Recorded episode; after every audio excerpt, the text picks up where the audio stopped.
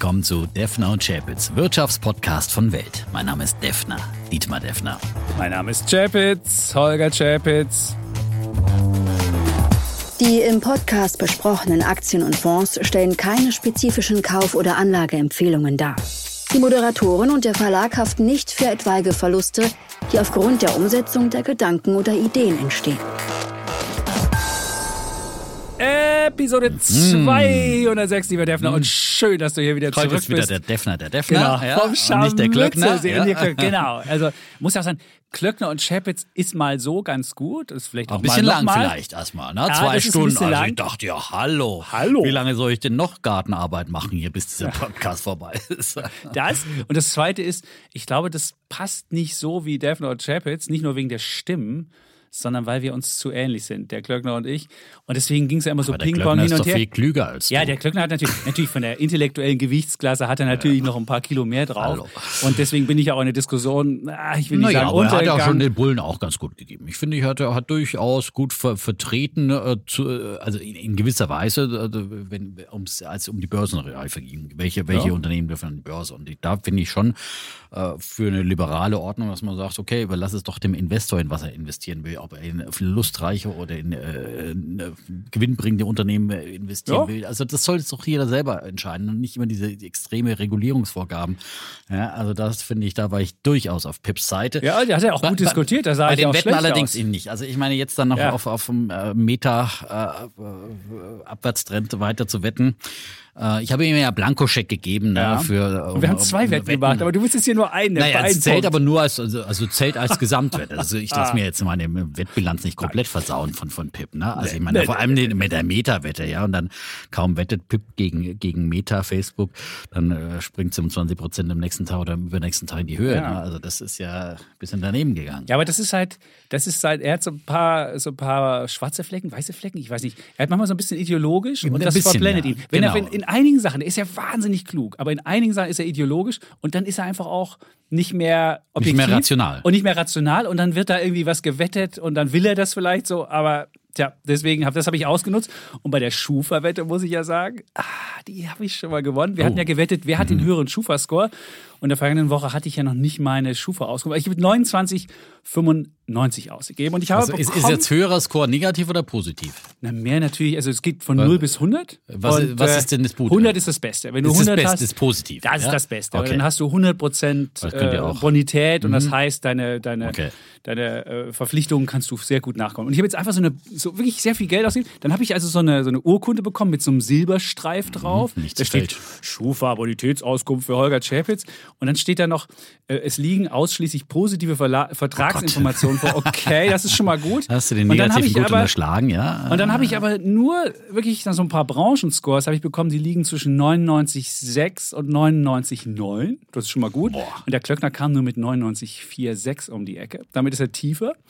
Und dann habe ich, das war schon fast alles, und dann habe ich nur noch meine Konten aufgezählt bekommen, die ich habe. Also ich habe bei, bei drei Banken ein Konto und noch meinen ähm, Wohnungsbaukredit. Wobei da ist noch der Wohnungsbaukredit, der alte, der ist längst abgelöst und ist viel niedriger. Und wir haben gleichzeitig, damals mussten wir noch irgendeinen so Bausparvertrag, Kredit aufnehmen und der ist überhaupt nicht zu finden. Also ich frage mich, wenn das schon meine Bonität spiegeln soll, weiß ich nicht. ah, Also, Überhaupt nicht auf dem aktuellen Stand. Nee. Quasi. Ja? und deswegen können wir allen. Leuten nur raten, die einfach mal, also nicht, dass ich für 29, 85, es lohnt sich überhaupt nicht, das teure Ding zu machen. Es lohnt, glaube ich, wenn man einfach sich das kostenlos zuschicken lässt und einfach mal guckt und dann gegebenenfalls sagt, ey Freunde, das gibt's nicht mehr, das gibt's nicht mehr und das ist inaktuell und so weiter. Und insofern äh, muss ich sagen, ja, ich war echt enttäuscht, wie Ja, wenig vor allem die von bevor mir man, wissen. bevor man äh, natürlich dann zur Bank geht und sagt, hallo, ich hätte gerne ein Hypothekendarlehen. So ist es. Allerdings, wenn man öfter Schufa-Auskunft äh, anfordert, dann ist das ja auch wieder negativ, glaube ich, oder? Werbung. Morgens schon wissen, was heute wichtig wird? Macht ihr mit dem Bild News Update. Egal ob News, Wirtschaft, Politik, Show, Sport oder Promis. Damit bleibt ihr immer auf dem Laufenden. Fünfmal täglich neu auf Spotify, Apple Podcasts, Amazon Music, Google und überall dort, wo es Podcasts gibt. Werbung Ende. Auch wieder. Ah, das, das war mal so, aber War ich glaube, so? du darfst einmal im Jahr kostenlos Ah, okay. dein Ding aus äh, dir, dir einholen und das wird nicht mehr gewertet. Aber du weißt sowieso nicht, was gewertet wird. Pip schrieb dann noch, naja, vielleicht sind es meine sechs Kreditkarten und zwei CFD-Konten, die da negativ ins zu Buche schlagen. Aber bei mir ist beispielsweise kein einziges meiner Aktienkonten dabei. Ich habe bei der ING DIBA noch eins für mein Patenkind und da habe ich ja sogar ein Konto und das ist nicht aufgeführt. Man denkt sich so, hä, warum haben sie das jetzt nicht? Andere, also ich war wirklich enttäuscht Sehr und muss sagen, wenn das schon die Bonität vom Chapitz irgendwie nahezu 100 Prozent und also, so, so oft wie ich meine Rechnung zu spät begleiche und wie ich meine Steuer immer zu spät zahle und dies und das. Aber du arbeitest halt bei einem, du bist solide festangestellt seit Jahrzehnten Ja, aber das bei steht einem halt da nicht vernünftigen drin. Das Arbeitgeber. überhaupt nicht. Das ist überhaupt nicht, das ist überhaupt nicht äh, Teil des, des Schufa-Scores. Auch nicht, wo ich wohne oder dass ich verheiratet bin oder sonst was, sondern es sind einfach nur ein paar Kontoverbindungen drin und ein Kredit von mir, wobei ich, äh, wie gesagt, noch einen anderen habe, der überhaupt nicht aufgeführt ist und der ist wirklich Material mit über 100.000 Euro. Also materiell meine ich. Und insofern, äh, ich weiß nicht, was dieser Also. Score soll, aber das habe ich schon mal gewonnen und Meta dürfte ich auch gewinnen, dass den Punkt. Aber du hast ja auch mit Pip gewettet, als ich nicht da war und das hat er Mhm. mir auch versemmelt. Insofern sind wir eigentlich quitt, oder? Okay, quasi. Ja. Wir laden ihn trotzdem wieder ein. Ja, aber er ist immer ein interessanter Gast, auch wenn er, wenn er, aber wir sehen auch das Orakel von äh, MacPom, ja, kann daneben liegen. Ostvorpommern, ja. Ja. Ostvorpommern. Kann ja. kann sich täuschen. Ja, und das ist, das lehrt auch einfach wieder diese Bescheidenheit an der Börse, dass auch je, äh, wer weiß, wie intelligent wir sind, wir alle daneben liegen können an der Mhm. Börse und deswegen immer wieder die alte, der alte Ratschlag am besten breit angelegt weltweit anliegend Mhm. investieren über ETFs zum Beispiel und äh, dann äh, ist man wenigstens so unterwegs wie der breite Markt. Ja. So ist es. Und jetzt musst du natürlich noch von deinem Scharmützelsee Ja. Erzählen, damit ja auch Menschen wollen ja immer, wollen ja immer auch hören, ob wir ein paar Freizeittipps haben und vielleicht lohnt es sich da mal hinzufahren. In Basaro war ich am Scharmützelsee. Toll da, muss ich sagen. Also man kann auch in Brandenburg schön Urlaub machen, ja. Ähm, war so ein verlängertes Wochenende, vier Tage und sehr, sehr schön. Ein bisschen, ein bisschen Wellness, Spa gemacht, Sport, einmal um Scharmützelsee rumgefahren. Immerhin 30 Kilometer Das Radtour. ist schon ja, ganz schön. das Der relativ schon- groß, der See. Ja, ich kenne das ihn von der anderen da, Seite ja. von Wendischrieds. Da, Ja, ich, da war genau. ich häufiger, da wohnen Freunde von uns. Nee, und da äh, kann man wirklich sich ein paar Tage gut gehen lassen. Und wirklich sehr, sehr schick da. Sehr viele teuer? Ähm, das, das war bezahlbar. Also das war. Na, bezahlbar bei Defner, jetzt wissen ganz Nein, nein, ja, das war wirklich günstig. Also das war mit, mit, mit Spa und alles inklusiv und so weiter. Das war ähm, also Spa und Frühstück hatten wir da zum Beispiel Okay. gebucht. Ja. Und das alles So. zusammen und dann bezahlt man so 180, 150 pro Nacht? Oder Ich weiß immer, nein, das hat dann äh, pro Person 100, irgendwas. nicht, nicht, noch nicht mal 100 Euro gekostet, ja, Okay. mit Übernachtung so. Okay. Oh, das Äh, okay. Und das finde ich okay, weil das Bar alleine kostet 30 Euro, das Frühstücksbuffet kostet 20 Euro und dann hast du noch irgendwie Ah. so 40 Euro für die Übernachtung. Und du kannst günstig mit dem Regionalexpress für oder mit dem, mit dem äh, VEB irgendwie, keine Ahnung, nee, für, wie hieß das, also Verbund. Äh, Ja, ist so eine, so eine Regionalbahn, Also so eine private Regionalbahn, Regionalbahn. äh, Die, also und bald fahren wir ja alle für 9 Euro. für 6 los. Euro kannst du da hinfahren, ja. Und jetzt So kannst du, okay, aber bald Ja. haben wir ja 9 Euro, das, 9 das Euro Monatsticket und dann ja, fahren wir ja, genau. alle im Regionalexpress durch Deutschland Ja, und es genau. ist voll und es wird, es wird wunderbar. Aber du, du kannst es empfehlen. Also, Also kann ich nur sagen, empfehlen, ne? Basaro und äh, sehr, sehr nett da und sehr schön. Und mal so zum bisschen in den Jungbrunnen steigen, ja, und, und bisschen, bisschen Therme machen, ein bisschen, bisschen Thermalbad, bisschen Sport, Schon mal bisschen vor der, vor, so der, weiter. vor der großen Hochzeit. Es gab jetzt hier so eine Hochzeitsumfrage und danach hieß es, eine deutsche Hochzeit kostet im Schnitt, und es ist relativ teuer jetzt geworden, 14.563 Euro. Und das ist 726 mehr als im Vorjahr. So, jetzt weißt du, was ich fragen will. Alles klar. Was, ich will immer alles wissen, der Kollege. Aber Ja, Menschen wollen ja, Ja. auch wissen, was, was muss man ungefähr. Ist es jetzt, ist es bei euch so im Rahmen oder macht ihr, ist es teurer? Oder das wird- die Leute wollen ja wissen, ich wenn schätze, sie es wird heiraten. teurer. Ja, Es aber wird, es, okay. die, die Endabrechnung kommt zum Schluss. Nein, es wird auf jeden Fall teurer. Also das ist nach dem, was man da schon ähm, abschätzen kann. Ja, aber letztendlich kommt die Gesamtrechnung dann am Ende. Ja, Ja. aber es ist wirklich, ich meine, es ist, ist echt krass, wenn irgendwo Hochzeit oder Heirats oder Dingens draufsteht, dann äh, hast du immer das Gefühl, das kostet auf jeden Fall 50 Prozent mindestens mehr. Ja, bloß weil da Hochzeits draufsteht. Ja, Hochzeitsfotograf, bla bla bla, Hochzeitskater. Das wollen ja alle auch heiraten dieses Jahr. Das ist ja voll der Trend zu, zu Ja, heiraten. Letztes jetzt- Jahr waren ja auch die Also- niedrigsten Heiraten Ja, seit dem ja klar. Ersten Weltkrieg. zwei Jahre, äh, zwei Jahre Corona-Stau muss jetzt natürlich nachgeholt werden. Aber wer jetzt sich noch überlegt, der hat natürlich Terminprobleme, weil das ist natürlich die, gibt die, die Nadelöhre mit Standesamt oder was auch immer, vor allem Locations zu finden dergleichen. Oder wer jetzt noch ein Brautkleid äh, für eine, in einem halben Jahr hat, auch keine Chance mehr. Das muss man ein bisschen früher überlegen und dann lieber nächstes Jahr investieren. So viel Noch Zum ein. Lifehack hier vom, Ja. vom Kollegen Defner. Das ist Ja, wunderbar. wir haben ja früh genug damit angefangen, ja, das läuft. Es läuft. Das ist schön. Du bist ja einer, der langfristig plant. Das ist wunderbar. Jetzt steht hier noch 75 Prozent aller Bräute und Bräutigame wollen einen Junggesellenabschied machen. Machst du das auch? Nee. Bin ich eingeladen? Nee, Was? nee, Was? kein Junggesellenabschied. Aus dem Alter bin ich definitiv raus. Dietmar, da muss, da muss ich das mal, muss ich da mal gucken. Das ich bin nicht verfügbar. Doch, doch, doch, doch, doch, irgendwie- So, lass uns über die Börse reden, ja? Meine These ist, okay, wir sind ja wirklich, also es war ja ein verheerender April, ne? Und immer wenn dann Defner nochmal in. Urlaub ist, geht's nochmal richtig in die. Krütze, ja, letzte Woche auf jeden Fall. Äh, und äh, ein, ein wahnsinniger, äh, schlechter 8,8 April. Prozent beim S&P runter letzte Woche. Ja, genau. äh, der ganze April war die, wirklich. Die, die Nasdaq hat sauschlecht. 13,3 Prozent allein im April verloren und ist tatsächlich noch doch noch mal unter die Iden des Märzniveaus Mhm. abgetaucht, leicht, ja. Okay, das haben wir glücklicherweise, oder für dich glücklicherweise nicht gewettet. Wir wollten das ja wetten, wir haben irgendeine andere Wette, aber Ja. ja. Ja, aber jetzt meine neue These lautet, Nein, äh, nein, nicht schon also ich wieder glaube nicht, May, wie äh. Sell and go away wird sie ja. Ja, ich meine, nach so einem April, nach so so einem April und nach dem ersten Vierteljahr und dann der April auch noch so schlecht.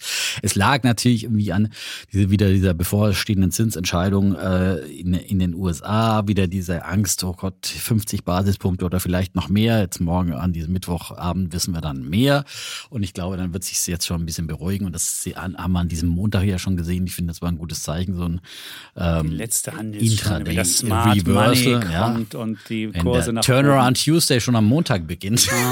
Oh, hör mir auf. Ich Also, mein neuer Spruch für Ja, dieses Jahr lautet: Ja. April showers will bring May flowers. Ja. Das ist ja wirklich. Nein, äh, ich meine, natürlich, wie gesagt, dieses Timing ist extrem schwer und in solch Mhm. unsicheren Phasen mit wirklich äh, auf der einen Seite eben steigenden Zinsen, auf der anderen Seite Rezessionsgefahren, einem, einem Krieg, der tobt, äh, wo man nicht weiß, wie, Oder weit der noch eskaliert, was daraus wird. Ja, aber Covestro. Covestro, mit Covestro, mit dem Boah. CFO von Covestro habe ich eben gesprochen. Es ist, ist weniger der Krieg eigentlich, schon mehr wirklich äh, die, die Staus in, äh, also in Shanghai hat man da, produziert man selber. Ja. Und ja, und ja. Aber die, haben ja, die haben ja eine Geschichte von, die haben ja in eine. Geschichte von Gewinnwarnung, Co- Covestro. Die Ja, aber das ist- eine das nach liegt. Die kamen ja, ja, die sind ja ausgespalten worden, ausgegliedert worden und dann ging ja eine Gewinnwarnung nach der nächsten los. Die Aktie fiel wie ein Stein und irgendwann habe ich dann gekauft, dachte so, jetzt haben sie sich gefangen. Ne? War ja, waren die einer der Corona-Gewinner, weil die ja auch diese Spezialchemie für, für diese Homeoffice äh, ganzen Kram, Schreibtisch, Schränke und was auch immer haben.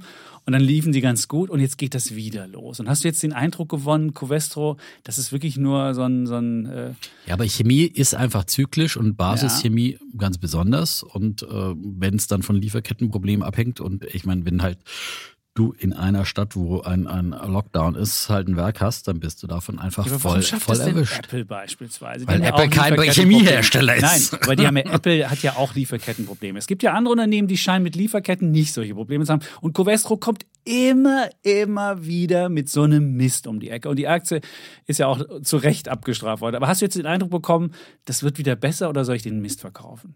Also ich bin wirklich sauer. Ich habe die ist ja richtig gut gelaufen bei mir. Die war richtig dick im Plus 50 Ja, auf Prozent. den- Jetzt sind sie, ist sie wieder plus minus null. Das ist wirklich. Also ich meine, was sie natürlich gesagt haben, dass sie unter einem Gasembargo auch massiv leiden würden. Ja. Okay. Also das ist natürlich nochmal ein richtiges äh, Bedrohungsszenario, wenn das kommen sollte von der einen Mhm. oder anderen Seite äh, gegen Russland, dann würde sie ihre Produktion massiv treffen. Ölembargo sagt er, das können sie leicht überbrücken, äh, haben sie kein Problem mit, Mhm. aber ein Gasembargo würde sie sehr, sehr stark treffen. Ich wollte jetzt nicht beziffern, wie, was das dann in Arbeitsplätzen bedeutet, aber, aber dass sie dann doch äh, ja, sehr stark erwischt werden würden. Also das ist, glaube ich, auf jeden Fall ein Risiko für Covestro. Ne? Macht der jetzt einen smarten Eindruck? Ich habe ihn ja nicht Der Herr gehört. Töpfer ist der, der Finanzvorstand, der macht einen sehr smarten Eindruck. Wie lange ist er schon da?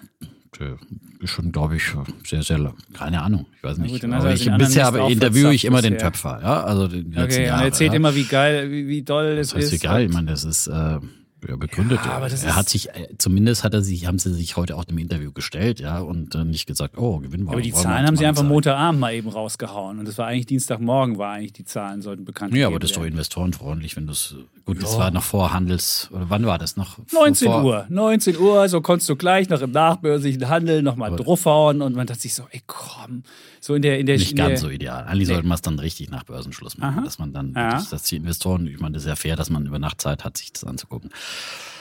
Gut, okay. Aber ich habe jetzt immer noch keine Idee, ob ich die behalten soll oder nicht. Aber wir werden auf jeden Fall haben wir heute Q&A. Die ganzen Fragen und Antworten von euch wollen wir euch geben, also Fragen und wir wollen Antworten.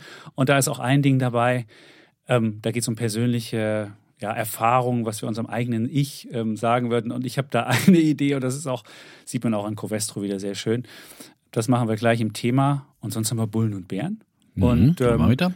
Und ich muss noch eine Sache sagen, ich, ich habe wieder ein neues Semester begonnen und habe 22 fitte Studierende und dann habe ich eine Umfrage gemacht unter denen, wer hat Aktien oder einen Aktien-ETF? Und soll ich dir was sagen? Und das sind Masterstudierende. Und die sind auch schon Mitte 20 und machen jetzt auch keinen ärmlichen Eindruck. Wisst ihr, Hm? wie viel? Null. Wie viel Prozent? Null? Null. Nein. Und die studieren Ja. Master. Wirtschaft. Aber man muss jetzt sagen, Public Economics. Public Economics ist natürlich, Ja, da geht man in die Verwaltung, geht zu, zu äh, irgendwelchen Verbänden, was auch immer. Da will man Beamter werden und eine Pension bekommen, Ja, ja, und nicht ins Risiko gehen. Ja, das ist das natürlich, das sind genau die. Und dann sagen sie, dann kamen sie auch mit der gleichen Argumentation wie Professor Weber. Naja, wenn ich jetzt einen Zehner entbehre, tut das mehr weh, als wenn ich irgendwann später einen Zehner entbehre. Ich, ja, fang einfach an. Und da muss ich echt sagen, die sind wirklich, die machten einen sehr klugen Eindruck. Es sind ja immer, die sind ja auch smarte Leute, keine Frage. Aber null Aktien? Ich habe gesagt, wenn ich hier aus dem, was ich hier aus dem, aus dem Semester rausgehe und das immer noch bei null, dann habe ich mein Ziel völlig verfehlt. Also wir jetzt alles tun, damit das irgendwie besser wird. Das kann ja nicht sein. Wir tun weiter alles. Nele auch Würzbach kam, die Kollegin Nele Würzbach kam heute zu mir und hat gesagt, sie? sie hat ein, äh, gestern eine Podiumsdiskussion moderiert, wo auch viel jüngere Leute als sie Ja. dabei waren, die da äh, viel, viel mehr wussten teilweise über Finanzen und ETFs und so weiter. Und nachdem ich sie ja schon, sie war ja von mir schon quasi vorbereitet und hat Ja. gedacht, so, jetzt bin ich äh, soweit und äh, sagt, ich habe meinen 28. Geburtstag und jetzt den festen Vorsatz, jetzt sofort umzusetzen und einen ETF-Sparplan zu machen. Okay. Doppelten Glückwunsch dazu, Nele. Und Zum äh, Geburtstag oder zum Sparplan? zu beidem, doppelt, ne? Also zum Sparplan und zum Geburtstag. Ein wunderbarer Anlass, zum Sparplan, äh, zum Geburtstag einen Sparplan zu machen, ja? Ja, Wird man sich gut. immer dran erinnern. Dann sagen, Ja, ja, aber es ist komisch. Das ist immer, also ich verstehe es wirklich nicht. Und es, es gab ja auch jetzt diesen, diesen, ich weiß nicht, ob du den Podcast mit äh, Brecht gehört hast, OMR, da war ja der Philosoph da. Und dann als, und war sogar im Vorspann zusammengeschnitten, dass er sagte, Börsen gibt's immer Crashs und da kennt man sich nie gut aus und da wird man immer verlieren. Und dann wurde er gefragt im Podcast, ja mal, wie machst denn du das mit der Altersvorsorge? Und dann hat er irgendwie rumlaviert, ja, ich mach's irgendwie anders, weil an der Börse muss man so viel wissen, sonst Ja, der, ist verliert ja man. Professor, Hey, come auch, der on, Professor ehrlich. hat seine fette Pension und, und seine Buchhonorare. Meinst du? Äh, Ich hab der keine ja Ahnung. ein Gutes laufendes Einkommen. Ist das so? Oder ist der nicht Professor? Der ist doch Professor, oder? Ich weiß es nicht. Nee, stimmt, der, der Brecht ist, der weiß gar nicht. Ich weiß nicht, was der Brecht ist. Aber auf jeden Fall muss man sagen, also wenn die- dieses, ich meine, er hat deine, deine Argumentation äh, gehabt, dass man Leute zwingen muss zu irgendwas, weil nur so kommt Fortschritt ins Leben, das würde dir gefallen. Aber dann fing er an, über, über Aktien und Börse zu reden. Dann merkte man, das ist wieder, wieder Blinde von der Farbe. Und dann, und dann erzählte er auch noch so, und dann so, naja, es muss ja schon schwierig sein, wenn du so diesen Podcast machst zusammen mit, mit Lanz. Das muss ja richtig aufwendig sein. Wie lange bereits nicht davor? Und sagte, ich setze mich auf die Yogamatte und rede einfach los. Oh, da dachte ich mir so, ja, das ist ja schön. Einer der erfolgreichsten Podcasts, wo sich Menschen hinsetzen auf die Yogamatte und einfach losreden. Aber von Halt Börse so sollte man, also wer das hört, Freunde, dann müsst ihr Stimmt. Der, der aufpassen. hat auch in anderen Bereichen sehr festgelegte Meinungen dann, ne? ja, auch als es um Krieg in der Ukraine, auch da fand ich, das war sehr pazifistisch geprägt. Das hat ja auch, hat ja auch meine Frau sich mit Alice Schwarzer ge, äh, ge, gebettelt. Da gibt dieses Video wunderbar, läuft bei ähm, Twitter viral. Sollte man sich unbedingt anschauen, wie Alice Schwarzer irgendwie schon etwas alterssenil dann da losredet und und dann kann man auch erleben, wie es bei uns zu Hause ist. Nämlich die Schwarze redet Was? und meine Frau redet auch einfach weiter. Das gibt's, Ah. so wird bei uns zu Hause da auch diskutiert. Ach, deswegen, also, die kennt schon ja. diesen Trick, wenn der Mann einem ins Wort fällt, was er eigentlich immer macht, was er hier auch von, von, von Daphne Javits kennt, dann redet sie einfach weiter. Und das hat sie da auch im Interview gemacht. Ein Wunderbares Interview, sollte man sich angucken. Wenn die beiden Und- mal auf einer Rentnerbank sitzen, dann reden sie an parallel. Ja, Ja, ja, ja, ja. Wir hatten 16. Hochzeitstag gestern. Oh, Glückwunsch. Ja, siehst du, da hast du noch was nachzuholen. Wahnsinn. Gut, so, jetzt haben wir die persönlichen Sachen auch gecheckt. Hier, jeder kennt jetzt meinen Schufa-Score. Jeder weiß, wann ich Hochzeitstag habe, 2. Mai. Ähm, haben wir noch irgendwas? Was, die Standesamtliche oder die Die kirchliche? standesamtlich. Die, Die Kirche haben wir von anders gemacht. Standesamtlich war auf dem Fernsehturm oben. Das war wunderschön. Auch das kann man jedem nur empfehlen. Da einfach, da sitzt man dann oben und ähm, guckt runter. Und wenn man dann unterschreibt, ich glaube, das wirst du noch vor dir haben. Es ist schon ein Moment, wenn man unterschreibt und dann auf einmal Wird einem nochmal bewusst, da wird einem nochmal bewusst, was man gerade Lage tut, wie, wie ernst die Lage wird. Das ist ja, wir hatten glücklicherweise vorher schon ein Kind, da merkst du schon, da bist du sowieso schon ein bisschen anders dem anderen zugetan, wenn du, wenn du ein gemeinsames Kind hast. Aber wenn du dann nochmal unterschreibst, das ist ein Moment, der bringt auch nochmal ein ganz anderes Gefühl und ähm, eine ganz andere. Ja, ich finde immer, deswegen finde ich, verheiratet sein ist auch nochmal so ein Commitment, was nochmal die Beziehung auf ein ganz anderes Level bringt. Auf jeden Fall. Ja, ach, schön. So, zurück zu den Märkten. Also Ja. die Stimmung ist Märkte? auf jeden Fall ähm, sehr, sehr negativ wieder. Ja. Äh, Fear and Greed äh, Index ist wieder äh, von CNN deutlich im Bereich äh, 4. Ja, die Angst Ja. ist groß und das ist dann doch immer ein guter Kontraindikator. Und ja, wir wissen alle nicht, äh, aber ich bin nach wie vor. kaufen, kaufen. Ja, ich Kauf- sag kaufen. Ich kaufen. meine, Warren Buffett hat kräftig gekauft, ja. Ja, was hat er denn gekauft? Seine Naja, eigenen Aktien und dann hat er ein bisschen Ölwert, Öl ja. gekauft. Wenn du Öl kaufst, ist Öl jetzt unbedingt das Ding, Aber wo er hat sagst, immerhin gekauft. Er hat, er hat immerhin gekauft wieder Ja, ein bisschen mehr, ja, und äh, ist ja auch immer sehr äh, eher so ein Kontraindikator Mhm. und, und warte, bis einfach die, die Angst und die Furcht groß ist. Natürlich mit, mit, mit Öl jetzt nicht unbedingt im Technologiesektor unterwegs, ja. Ich würde ja Öl Ähm, short gehen, muss ich gestehen. Also wenn ich jetzt, wenn ich jetzt eine Wette, wenn mir jetzt jemand sagen würde, du musst wetten, würde ich auf, auf weil wir haben langsam so Rezessionsgefahr in Amerika, man sieht das, ah, und deswegen Ja, das ist ja auch schon wieder im Ölpreis, ja. Und vor allem China, genau. China hast du so ein bisschen, die Lockdowns hier, die, die, die Bremsbewegungen. nicht nur und so. Lockdowns, die haben richtige, die haben die, Ja, also wenn du durch siehst, die Lockdowns Ja. in China bremst das natürlich die ganze Konjunktur ab, logischerweise. Ja klar. aber ich glaube, ja. die haben ein richtiges Problem gerade. Deswegen fangen die auch an, ihre, ihre Tech-Buden zu hatcheln. Die Notenbank druckt wieder wie blöd Geld. Das ist, äh, ja, die alten Rezepte. Ja. Bin ich gespannt, ob China es wieder hinkriegt, da ähm, eine, eine wirklich härtere Rezession zu verhindern. Hm. Spannendes, spannendes, spannendes Feld auf jeden Fall. Gut. Aber ich kann mir einfach gut vorstellen, dass wir bald doch mal das Schlimmste in- im Technologieausverkauf hinter uns haben, dass wenn jetzt diese äh, Zinsentscheidung kommt, äh, dass also irgendwann muss muss es eingepreist sein, dass das hier in diesem Jahr ordentlich die, die Zinsen an, ansteigen in den USA. Und wir haben jetzt die gestern, ich meine, das ist auch ein gutes Zeichen, dass gestern die US-Staatsanleihe zehnjährige auf drei Prozent gestiegen ist, ja, und trotzdem die Börsen dann positiv geschlossen haben. Ähm, die Bundesanleihe, die zehnjährige, sogar zum ersten Mal seit sieben Jahren heute über ein Prozent Rendite gestiegen, ja. Boah. Ähm, und ähm, das muss einfach die Börse lernen, damit umzugehen. Und äh, ich glaube, es wird sie lernen. Und äh, jetzt ist schon wieder im Minus. Wegen, ähm, die Bundesanleihe, also die Rendite.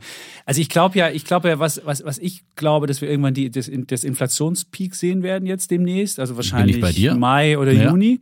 Vor allem in Amerika, ne? Vor allem in Amerika, eben wenn der genau. Ölpreis eben nicht jetzt nochmal weiter steigt, weil wie Genau. und so um die 100 weiter erstmal Nee, da pendeln würde, wäre das okay, aber ich glaube, er wird auf 90 wieder runtergehen, dann wird es sogar einen negativen Effekt geben und dann, dann hast du, dann hast du im, im nächsten Jahr den, durch den Basiseffekt hast du auf jeden Fall ähm, Inflationsraten. Die werden immer noch wegen der Löhne, Genau. wegen anderer Effekte immer noch so zwischen drei und vier sein, aber du hast aber mehr nicht diese mehr acht. dieser, genau. Wir Und auch in Deutschland diese, diese 7,7,4. Ey, weil das ist einfach, das, das glaube ich nicht, dass es passiert. Jetzt aber zu glauben, wir haben wieder Null Inflation, das würde ja, ich auch nicht denken. auf keinen Fall. Aber wir haben dann so einen Peak und dann ist halt die Frage, was wollen unbedingt Anleiheninvestoren sehen? Sagen die dann, naja, mir reichen die drei in, in, in, Amerika. Ich glaube ja, dann ist drei der Höhepunkt bei den, äh, bei den äh, langlaufenden Anleihen und dann hast du die, die FED wird dann auch nicht mehr so doll die Zinsen annehmen. Also diese, diese, diese Zinsanhebungen, die drin sind, völliger Blödsinn. Das sind ja noch wirklich dieses Jahr irgendwie Bei den Erwartungen meinst du 2,5 jetzt? Prozentpunkte eingepreist. Das wird nicht passieren. Also glaube ich nicht. Aber vielleicht irre ich da auch. Gut. Und selbst wenn 2,5 werden, finde ich, wird auch die Börse damit leben können, weil das dann immer noch kein historisch kein wahnsinnig hoher äh, Leitzins oder Zinssatz ist, ja. Und Hm. wie gesagt, es gab durchaus deutlich höhere äh, Zinsen, zum Oh. Beispiel zur Jahrtausendwende. Und trotzdem sind Technologiewerte gelaufen. Das alte Argument. Gut, das So, war jetzt auch und ich glaube ja, aber da, das, wir kommen ja bei Q&A auch Ja. Mhm. zu vielen solcher Fragen und vielleicht fangen wir einfach an mal mit unseren, damit wir auch noch Bullen und Bären wollen Fragen erstmal anfangen, beantworten. Ja, Willst du anfangen? Würde ich anfangen, Du bist ja. ja, frisch hier aus Frisch- dem, aus dem frisch frisch aus dem Urlaub ja, zurück. genau. Da kannst du mal hier äh, anfangen. Ganz aktuelles Thema gestern, ähm, Deutschland und Indien. Der Modi war in Berlin mit, mit äh, Regierungsmitgliedern, der indische Ministerpräsident, Regierungskonsultationen, wo also äh, die Regierungen zusammensitzen und haben auch einiges äh, vereinbart. Ich lasse jetzt mal diese ganze Indien- und Russland-Connection außen vor. Das hat man ja Ah. bei diesem Termin aus, auch ausgeblendet. Ja, geschickterweise wurden auch keine Fragen zugelassen von Journalisten und so weiter. Aber das gehört halt auch zur Diplomatie. Ähm, und ähm, Wichtig ist, äh, dass eben auch wieder Annäherung praktiziert wurde hier. Und ähm, es gab zum Beispiel eben, äh, und darauf will ich dann hinaus, ein ähm, Abkommen zur Zusammenarbeit beim Klimaschutz. Ja, da will Deutschland ähm, 10 Milliarden Euro zur Verfügung stellen bis 2030 äh, für Indien an zusätzlicher so eine Art Klimaschutzentwicklungshilfe ist es anscheinend. Und äh, sie haben auch vereinbart, dass was, was sie gibt's denn da? Können wir da Zeug liefern? Dürfen da wenigstens mal, wenn man, wenn man die Zahlen sich anguckt Nee, von. Vestas oder, oder, oder Nee, Siemens, nee. Siemens Energy, da sollen die mal so ein paar Sachen da liefern. Das wäre mal gut mit der Kohle. Oder wird die Kohle nur überwiesen? Nein, nein, es, es gibt zum Beispiel eine Entwicklungsunterstützung für grüne Maßnahmen und äh, es gibt eine Taskforce und äh, vor allem für grünen Wasserstoff gibt es eine Kooperation, ja. Das und Siemens Energy vielleicht. Ja, cool. ob Siemens Energy Ja, da jetzt was liefert, vielleicht. Ja. Auf jeden Fall, ähm, das ist ein, eine Geschichte, die vereinbart wurde und ich habe schon länger ähm, da auch äh, auf meiner Watchlist ein, ein Unternehmen, äh, das da gut positioniert ist äh, und äh, im, im Bereich grüner Wasserstoff habe ich kürzlich mal einen Artikel gelesen und das ist Reliance Industries. Äh, es ist Indiens größtes Unternehmen, äh, das ist ein riesiges Konglomerat, ein Mischkonzern, äh, gehört einem, Ambanis? ein, Ich weiß ja, nicht. Ambani, ja, genau. Ja. Ja. ja. lass mich einfach mal ausreden. Ja, Ja, du kannst ja mit deiner Frau dann parallel reden, ja, äh, zu Hause. Und ähm, also der Tycoon Mukesh Ambani, ja, ist, ist, ist äh, auch der Chef dann äh, dieses Unternehmens und äh, hat auch sich äh, zum großen Ziel gesetzt, eben hier voll auf grünen Wasserstoff zu setzen. Die haben bisher zum Beispiel, haben die, also die haben wie gesagt alles mögliche von Telekom bis äh, Energie, betreiben die weltgrößte Raffinerie in, in, in Indien und ähm, wollen jetzt hier ma massiv investieren, haben im letzten Jahr bereits angekündigt, einen 10 Milliarden Dollar Plan innerhalb der nächsten, äh, äh, nächsten Jahre, also äh, nächsten eineinhalb Jahre, glaube ich nur, äh, und ähm, wollen sogar in den nächsten äh, 15 Jahren 75 Milliarden Dollar investieren äh, im Bereich erneuerbare Energien und, äh, und grüner Wasserstoff. Ähm, sie wollen dann eben vier Gigafabriken äh, bauen, um alle kritischen Komponenten des äh, neuen Energieökosystems herzustellen. Also sie wollen selber Solarzellen, Module herstellen, Energiespeicherbatterien, Brennstoffzellen und Elektrolyseure. Das wollen sie alle selber machen. Und äh, sie wollen ähm, dann eben selbst eben Grünwasserstoff als Exportgut äh, produzieren. Und die haben halt vor allem, gibt eine, ein anderes äh, Unternehmen noch in, in, in Indien, das familiengeführt ist, äh, Adani.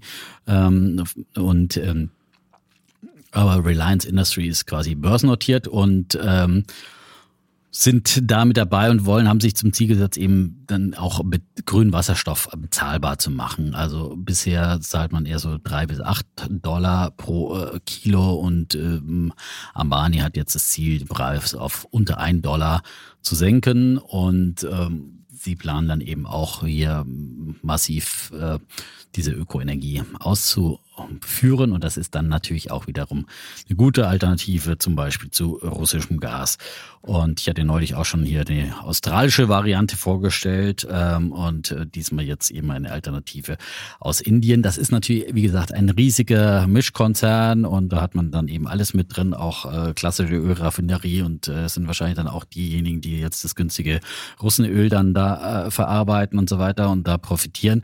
Ähm, aber äh, wie gesagt, wir gucken in die Zukunft und äh, dieser Plan und äh, wir brauchen für die Industrie, für möglicherweise äh, künstliches äh, Kerosin, äh, synthetisches Kerosin und dergleichen einfach dann äh, solche Lösungen für grünen Wasserstoff. Und ähm, da ist Reliance Industries, äh, glaube ich, gut aufgestellt.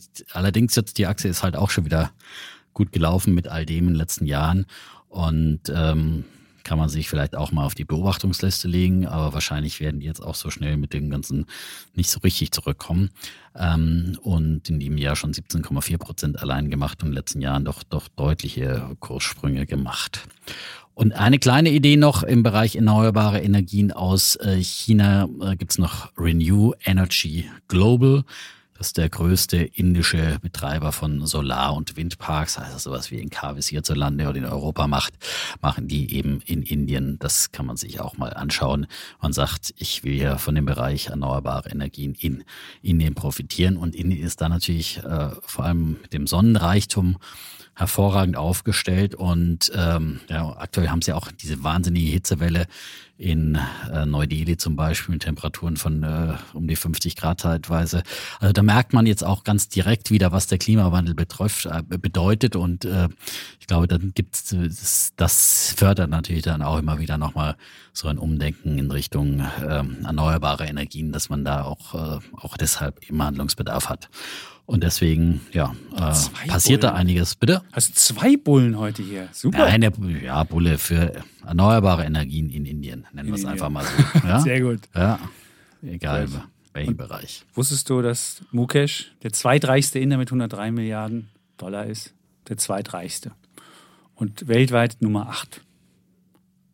So, haben wir das auch noch. Der und, Mukesh Ambani. Mukesh, ja. genau. Der hat ja mal einen Bruder gehabt, die haben sich gestritten und da gab es einen ah. Monster-Familienzwist. Das muss immer in Indien, das ist ja alles so ein bisschen Family-Treffen. Äh, ja. Aber ähm, ja, die ist gut gelaufen. Ja, aber die, der andere Adani ist dann, ist das der reichste schon oder? Äh nee, Adani ist ja nicht Ambani, Andani, das ist, das gab Mukesh und den nein, anderen Ambani, das war Ambani, das, nein, das eine ist der Ambani, der Mukesh Ambani. Ja, ja. Und der andere, das Adani-Unternehmen, ist ja. wieder nochmal ein extra Unternehmen. Das ist ein anderes Unternehmen. Das ist das, das Familienunternehmen. Gautam Adani, der hat, glaube ich, auch ja. 19 Milliarden oder sowas steht hier.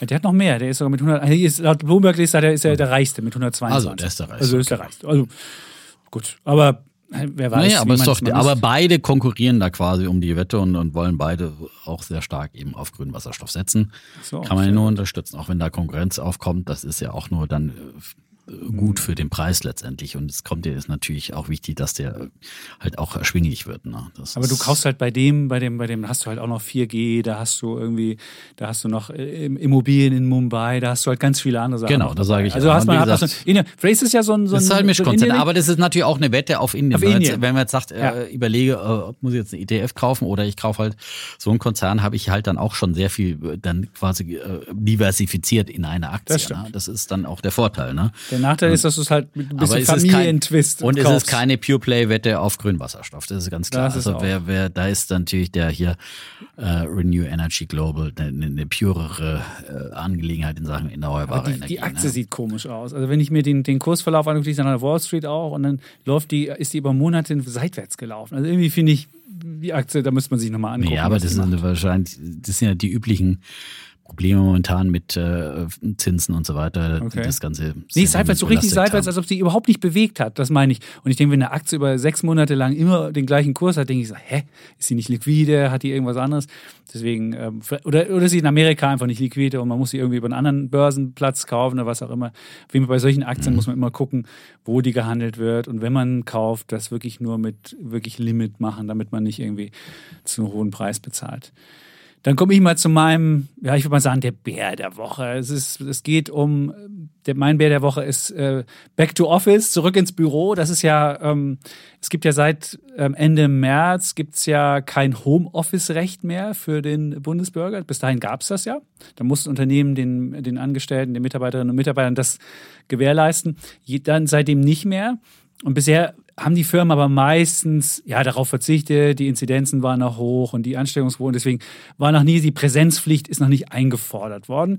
Aber man merkt jetzt so langsam, es wird, ja, die Präsenzpflicht kommt so ein bisschen wieder. Bei Axel Springer ist es beispielsweise so, seit 2. Mai, also seit Montag, gibt es keine Belegungsgrenzen mehr. Also wir könnten alle, wenn wir Lust hätten, ins Büro zurückgehen.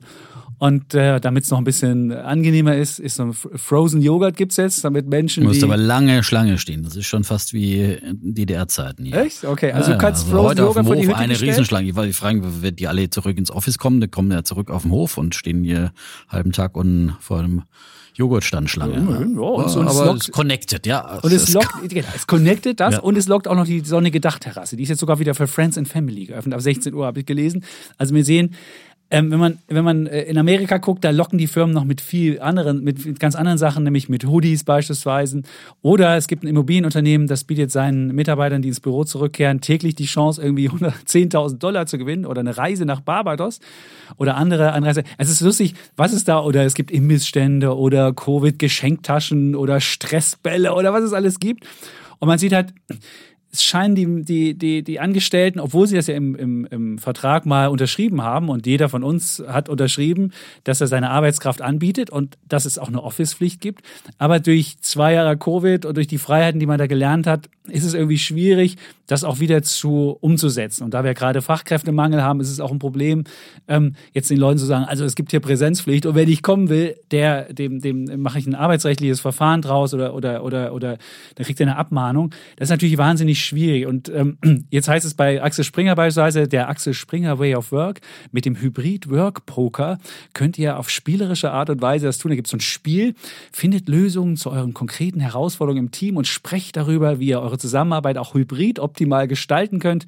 Dabei gilt wie immer ausprobieren und anpassen für euren Axel Springer Way of Work. Also man merkt, die Unternehmen fangen so langsam an, erstmal so zu gucken, wie kriege ich die Leute zurück, spielerisch, guck mal, wie geht denn das? Und ich könnte mir vorstellen, irgendwann wird es dann auch heißen, wir wollen hier Präsenz mindestens 40 Prozent oder so, ist in der, in der Betriebsvereinbarung angeblich drin. Und was ich aber glaube und was ähm, ich glaube, 40 Prozent der Leute wollen nicht unbedingt äh, fest ins Büro wieder zurück, sondern ich würde sagen, es, es wird, es wird ein, ein flexibles Modell gefragt sein und auch so eine zwangshybride Geschichte. Also es gibt ja dann so Leu Unternehmen, die sagen, du musst aber drei Tage in der Woche im Office sein und du musst, äh, du kannst zwei Tage Homeoffice machen. Auch das, glaube ich, funktioniert nicht wirklich, weil dann die einen da dann sind, die anderen da da sind. Der Vorteil ist nicht, ist, ist, ist nicht wirklich da.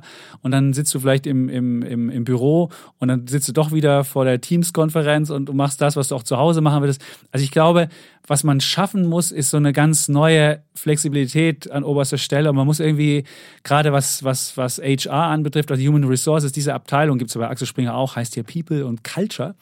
Die müssen, müssen es irgendwie schaffen, ein Modell zu finden, wo irgendwie alle sich wohl mitfühlen. Und es ist, glaube ich, schwieriger jetzt nach zwei Jahren Covid, das zu schaffen, ähm, Leute zu motivieren, entweder ins Büro zu kommen oder den Leuten sagen, ey, ihr könnt wieder von zu Hause arbeiten und da was zu finden, was wenig Reibungsverluste hat.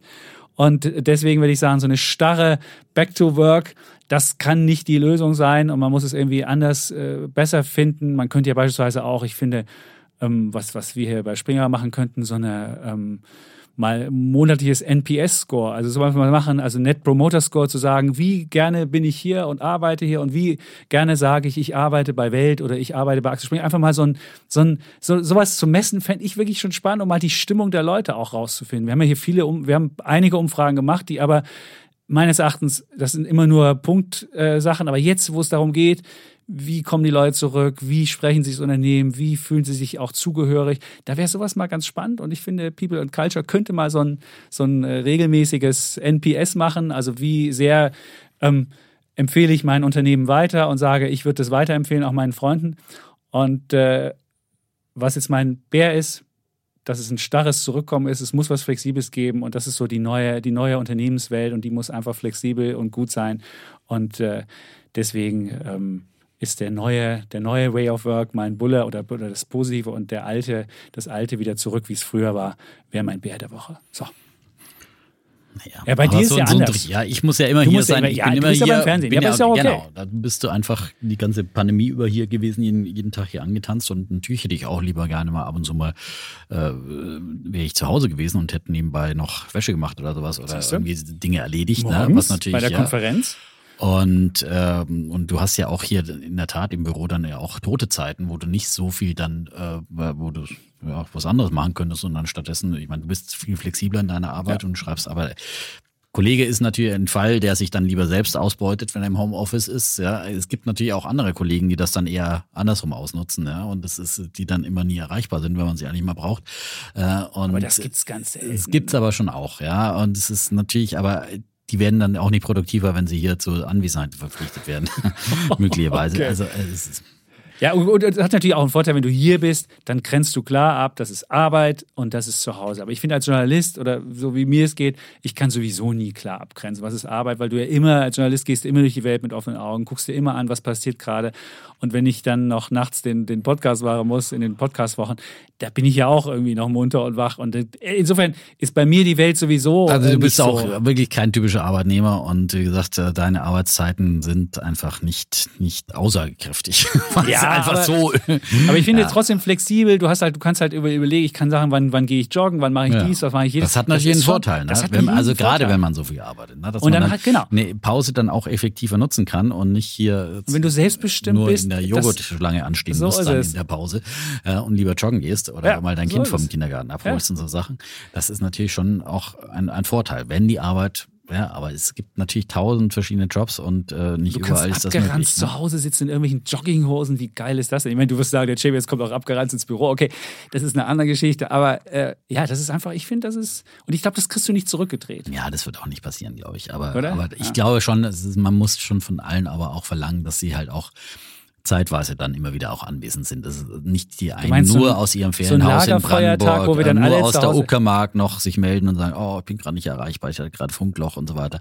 Also das, das kann es auch nicht sein, sondern äh, dass man schon immer wieder auch äh, Aber dann ein musst du den gleichen Tag machen, hast. damit du alle siehst. Dann Ja, musst du so einen halt so- Lagerfeuertag am Dienstag machen. Nur, Ja, wenn du bei uns beispielsweise guckst, wir haben ja auch nur für 70 Prozent der Beschäftigten einen Arbeitsplatz. Also wenn jetzt alle kommen würden, hätten die gar keinen Platz. Und das war schon vor der Pandemie so. Also insofern, selbst wenn jetzt, das, deswegen funktioniert es ja auch so schon nicht. Also ich denke, es muss flexibel sein und das muss, und ich, da muss auch People and Culture, diese Abteilung, die es ja schon ewig gibt hier bei Springer, und dann können die mal wirklich, da können die wirklich mal zeigen, was sie Ja, können. aber mit diesem Spielprogramm, also da halte ich jetzt nicht viel davon. Ich glaube eher, dass es wirklich, äh, dass viele auch einfach wieder Bock haben. Und also ich meine, ich hätte auf keinen Fall mit jemandem tauschen wollen und zwei Jahre im Homeoffice sitzen, ehrlich gesagt. Also da, ich glaube, da ist jeder froh und dankbar, wenn er jetzt wieder ins Büro darf, ja. Und äh, von daher glaube Glaube ich, ich vieles wird sich auch von, von selber dann Das lösen und dann werden so flexible Mo- Mischmodelle werden, glaube ich, ja. Und ja, gut, muss man schauen, ob man am Freitagnachmittag irgendwo noch jemand erreicht. Ähm, Du scheinst ja dieses Nicht-Erreichen, das scheint ja bei dir wirklich so ein Trauma nein, zu ich, sein. ich, ich, nein, hast. jetzt nicht. Ich spreche jetzt noch nicht mal von unserem Unternehmen, aber es, man hört es halt immer wieder von, von äh, Leuten in anderen Unternehmen und so weiter, dass das manchmal schon schwierig ist. Ja, Ja, aber ich glaube, also ich, muss jetzt nicht so richtig viel mit, mit Kollegen, sondern äh, äh, arbeiten äh, direkt, sondern äh, gerade aus unserem Unternehmen, sondern habt ihr eher mit, mit externen zu tun. Okay, Aber das hört man schon auch. Ja? hört man auch. Hört man auch. Ja? Bei Und uns, bei uns ist es weniger, weil Kollege Chapel ist immer erreichbar, wenn ich ihn anrufe. Ja, geht immer ran. Ja, eigentlich. Ja. häufiger. Ja, Stimmt. Häufiger. Ja. Ja. So. Ähm, okay. Kommen wir zu deinem ja, Bären. Mein Bär ist auch nochmal was ähm, äh, zu einer Aktie und ja, vor allem äh, ist es die, sag mal, die Biokraftstoffe. Ja, die, Biokraftstoffe. Ja, ja Sag mal, Biokraftstoffe. Biosprit kriegt mein Bär der Woche und ähm, allen voran die Aktie von, von Verbio. Äh, die ist ja gut gelaufen in der letzten Zeit. Auch natürlich, wenn man gesagt hat, hier Energiepreise steigen und wir müssen uns unabhängig machen von russischem Öl und so weiter. Und da brauchen wir jetzt auch Biosprit und so weiter. Aber ähm, die wurden jetzt doch äh, kräftig angezählt in der letzten Woche. Sie haben auf der einen Seite eigentlich die Prognose erhöht und am gleichen Tag gab es aber von der Umweltministerin Lemke unter anderem einen Schlag doch in, in die Magengrube. Sie hat nämlich im Interview der Augsburger Allgemein äh, äh, sich dafür ausgesprochen, weniger Getreide und Pflanzenöl für Biosprit zu verwenden. Ähm, denn ähm, Agrarkraftstoffe aus Nahrungs- und Futtermittelpflanzen sind keine sinnvolle Option, sagte sie. Da war es ja also wieder die alte Diskussion zwischen äh, quasi äh, Teller und äh, Tank. Das gibt's ja bei Biokraftstoffen schon immer, aber das ganze Thema wird jetzt natürlich den, den Ukraine-Krieg äh, sehr, sehr äh, nochmal fokussiert, äh, weil mh, nicht nur Energielieferungen aus äh, der Region äh, quasi aus, aus Russland in dem Fall äh, teilweise eben ersetzt werden, sondern und, und äh, die Energiepreise steigen, sondern auf der anderen Seite eben auch Nahrungsmittel möglicherweise ausfallen. Ähm, Ukraine, die Kornkammer, ähm, Europas mindestens, aber äh, es könnte halt zu wirklichen Problemen in Sachen Welthunger führen. Und äh, deswegen ist diese Diskussion natürlich nochmal von einer ganz äh, besonderen ähm, Brisanz. Äh, und ähm, ja, dann ist es natürlich wirklich eine noch, noch stärkere Abwägungssache und bringt dieses Thema voran. Also auf jeden Fall das Umweltministerium, die wollen äh, da auch vorangehen zusammen mit dem Landwirtschaftsministerium. Und ähm, die sagen, Agrarflächen sind weltweit begrenzt, wir brauchen sie dringend für die Ernährung. Das führt uns der Krieg in der Ukraine dramatisch vor Augen. Und deswegen soll eben ähm, der Einsatz von Agrar, Agrarrohkraftstoffen aus Nahrungs- und Futtermittelpflanzen im Tank weiter reduziert werden. Und Details wollen sie jetzt eben zwischen Umweltministerium und Bundeslandwirtschaftsministerium ähm, abstimmen. Und ähnlich hat sie übrigens im Handelsblatt-Interview auch die Entwicklungsministerin Svenja Schulze geäußert, fast äh, am gleichen Tag. Und die sagt halt zum Beispiel in Deutschland, ähm, neun Prozent der weltweiten Getreideproduktion landen als Biokraftstoff äh, im Tank. Allein in Deutschland dienen fünf Prozent der Ackerfläche der Biospritproduktion. Wenn es gelingt, diese Flächen Schritt für Schritt für die Nahrungsmittelproduktion zu gewinnen, wäre das ein Gewinn für die Ernährungssicherheit. Also Ernährungssicherheit, äh, jetzt eben auch wieder ein ganz neues, großes Thema. Und ähm, ich ich denke eigentlich schon lange, dass das einfach kein, keine nachhaltige äh, Geschichte ist mit diesem Biosprit. Äh, dieses, dieser Name Bio äh, ist einfach äh, irgendwie ein Trugschluss. Und ich, das ist keine nachhaltige Lösung, um auch den Klimawandel zu bekämpfen, wenn wir äh, stattdessen eben äh, vom, vom Acker statt Nahrungsmittel eben den, den Sprit holen. Und äh, teilweise sieht man das in diesen riesigen Rapsölflächen, die angebaut werden. Oder teilweise wird ja auch Biomasse dann in Form von, von Mais, wenn ich das in meiner fränkischen Landschaft, äh, Heimat sehe, wie die Landschaft verschandelt ist durch riesige Maisfelder, weil nur noch Biomasse für äh, Biogasanlagen in dem Fall, mit denen dann auch wieder Strom und Fernwärme teilweise erzeugt wird. Ähm, und das sind so Geschichten, ich weiß nicht, ob das, und dann wird wirklich die Fläche wahnsinnig äh, exzessiv äh, bewirtschaftet. Äh, das hat wirklich mit, dem, mit der klassischen Landwirtschaft nicht mehr viel zu tun.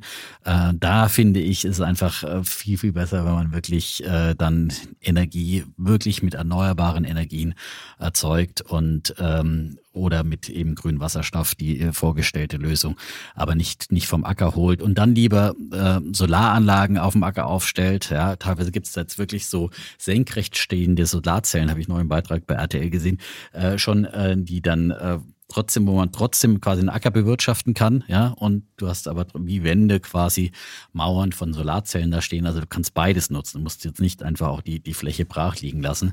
Äh, das sind, glaube ich, auch eher bessere Modelle der Zukunft. Und äh, wie schnell die jetzt hier Änderungen herbeiführen können beim Biokraftstoff, aber das Thema ist politisch auf der Agenda, wie man sieht. Und äh, wie schnell das dann geht, ähm, ist, ist fraglich. Das wird sicherlich jetzt noch mal ein bisschen, bisschen anhalten, der, die Nachfrage nach Biokraftstoffen. Aber ich würde sagen, die sind angezählt und deswegen wäre ich bei einer Aktie wie Verbio sehr, sehr vorsichtig. Äh, besser wäre natürlich, äh, natürlich gibt es auch andere Quellen noch, äh, wo man quasi Abfälle und dergleichen dann verwendet für Biokraftstoffe und nicht unbedingt jetzt direkt äh, äh, ähm, reine, eine reine äh, ähm, Nahrungsmittelkonkurrenz ähm, da verwertet. Äh, das wäre dann eher eine Möglichkeit, aber sicherlich würde da ein großer Teil wegfallen, wenn man äh, da Flächennutzung einschränkt. Und deswegen, wie gesagt, bei der Werbeaktie wäre ich dann auch vorsichtig. Okay. Man wäre auch. Wär. Aber ich wundere mich immer, dass die Grünen keine Atomkraft wollen, die ja irgendwie CO2 spart. Biofuels ähm, sparen pro Jahr 10 Millionen Tonnen. Da muss man das mal einsparen. Ich meine, jetzt immer zu sagen, dann bauen wir halt noch ein paar Windräder hin und machen wir noch das. Ich meine, Energiewende kannst du halt nicht hoppla, hoppla die hopp machen und sagen, wir machen alles andere weg und dann geht's trotzdem. Funktioniert nicht. Wir sehen es ja jetzt schon, dass wir irgendwie die Kohlekraftwerke wieder anmachen. Also wenn du die Klimaziele gleichzeitig erreichen willst, wirst du, wirst du da nicht vorbeikommen. Aber ich finde es immer faszinierend, was die Grünen alles wollen. Und wenn du Verbio anguckst, das ist ja so Low Quality Grain. Das willst du, glaube ich, nicht in deinem, in deinem Müsli haben oder in deinem Brot. Also insofern, ich glaube, das ist nicht so geile Sachen, die da wegkommen. Und ob die Konkurrenz jetzt so groß ist und ob du jetzt sofort dein Feld um, ja, aber umackern ist kannst. Konkurrenz. Ja, Alter, ehrlich, sofort glaube ich auch nicht. Das wird nicht sofort gehen. Also das geht nicht so, dass du sagst, hier morgen äh, musst du das, äh, aber, aber ähm, schon mittel, mittel- bis langfristig, äh, würde ich schon sagen, müssen da Alternativen her. Kann ja sein, aber wie du jetzt alle Energieformen gleichzeitig äh, ausschalten willst und dann sagst, aber Energiewende kriegen wir einen hin. Schlag, Aber Ja gut, aber wenn du sagst, du willst die willst keinen Biokraftstoff mehr haben, die, wo man Energie spart, also CO2 spart und oder dann weiß ich halt nicht, was du dann willst. Aber gut, dann, Ja, wenn die Grünen das so machen wollen, es ist, es ist ich finde es ein bisschen ja, irritierend. Hat mich Also, das, äh, muss ich gestehen. gesagt, ich wir haben noch einen wahnsinnigen Aufholbedarf in, in Sachen erneuerbare Energien. Wenn ich auch wieder um den Scharmützelsee rumgeradelt bin, da stehen so viele neue Häuser, fette Villen, aber auch ähm, andere. Aber du, ich weiß nicht, auf höchstens gefühlt ein Prozent der, der Hausdächer sind, sind äh, so, Solarzellen. Und das wären wirklich wie gesagt, ideale, ideale äh, Häuser, die dann alle natürlich eine Garage haben, alle Autos haben, weil die alle überall hinfahren äh, auch wenn der, wenn Bazzaro gut mit dem ähm, Zug erreichbar ist. So. Und das wäre wie gemacht für so eine Lösung, Solarzelle aufs Dach, Elektroauto in die Garage, Speicher und du du bist ernsthaft? energieunabhängig. Und dann stellen die Hütten dafür, also wenn man die anzeigen, auf jeden Fall eine Million aufwärts, da muss auch eine Solarzelle drin sein. aber es können nicht alle gleichzeitig Solarzellen, so viel kriegst du doch gar nicht Ach ja, hergestellt. du kriegst auch nicht für Ja, alle Leute. du nicht alle Leute gleichzeitig, aber einer nach dem anderen. Du bau, es bauen nicht alle Leute gleichzeitig ein Haus, ja. Es ist, Das stimmt, aber du hast so, wenn du aber von aber, allen aber das wenn gleichzeitig dies Leute, versuchst ja, und gleichzeitig spricht alle doch anderen keiner von gleichzeitig. aber alle anderen es spricht einer davon, es zu wegnehmen. machen. Ja? Was ist das denn für ein Blödsinn? Nein, du sagst, nicht alle ich mache- anderen wegnehmen Ja, auf einen Schlag, aber, aber einfach sukzessive auf sinnvolle, sukzessive. erneuerbare Energien Die Frau umsetzen. geht hin und, sagt, Biodiesel hallo, ich wollte mal sagen, das war doch ohne Ansage. Gehst du einfach hin und sagst, also ich finde, da müssen wir jetzt mal aufpassen. Ja, ohne Ansage. Der Sie hat Hunger jetzt in erst die Ansage gemacht. Liebe Menschen, ihr seid mal in euren Laden gegangen, da gab es kein Mehl mehr und das ist, da ist der Verbio dran schuld. Das müssen wir jetzt mal machen. Da geht euer Müll. Also die euer Diskussion gibt in schon so lange, wie es Biodiesel Ja, gibt. Ja, natürlich. und äh, wie gesagt, Es äh, ist, das äh, ist einfach eine ethische Diskussion, wenn wir, äh, dass man einfach äh, wertvolle Ackerfläche nicht entweder man braucht äh, Wie viele Ackerflächen sind, sind leer in Deutschland? Wie viele Ackerflächen werden mit EU-Geldern leer gehalten? Nein, was heißt leer? Sie ehrlich, sind Brachland ist auch wichtig für den Artenschutz, Ja, ja, und für die Biodiversität äh, ist das auch Da wichtig, kannst du auch Low-Quality Grain hinpacken und kannst es in einen Tank reinstecken. Das geht nicht. Nein, weil du nicht Low Quality Grain und dann fährst du da mit dem Mähdrescher drüber, dann hast du hier keine brachliegende Fläche, wo irgendwie Insekten oder was auch immer äh, andere Arten sich aufhalten, sondern Also da hast du vermuten, da exzessive ist noch Landwirtschaft. genug da. Aber es ist noch genug Fläche da. Also jetzt zu sagen, wir haben keine Flächen mehr, erst machst du das, legst es still, dann machst du dies, dann machst du das. Es hat für mich kein wirkliches Konzept. Aber gut, jetzt brauchen wir auch nicht weiter zu streiten hier über, über die gute Frau Lemke. Ich fand die Frau Fraser, die gesagt hat, ihr müsst euch alle bevorraten, ihr müsst in den Laden rennen und müsst irgendwie Kram kaufen. Auch das denke ich mir so, hä, warum, warum geht die Frau hin, wo du jetzt schon weißt, dass es nicht überall alles zu kaufen gibt und sagt sowas. Aber egal, das ist Politik.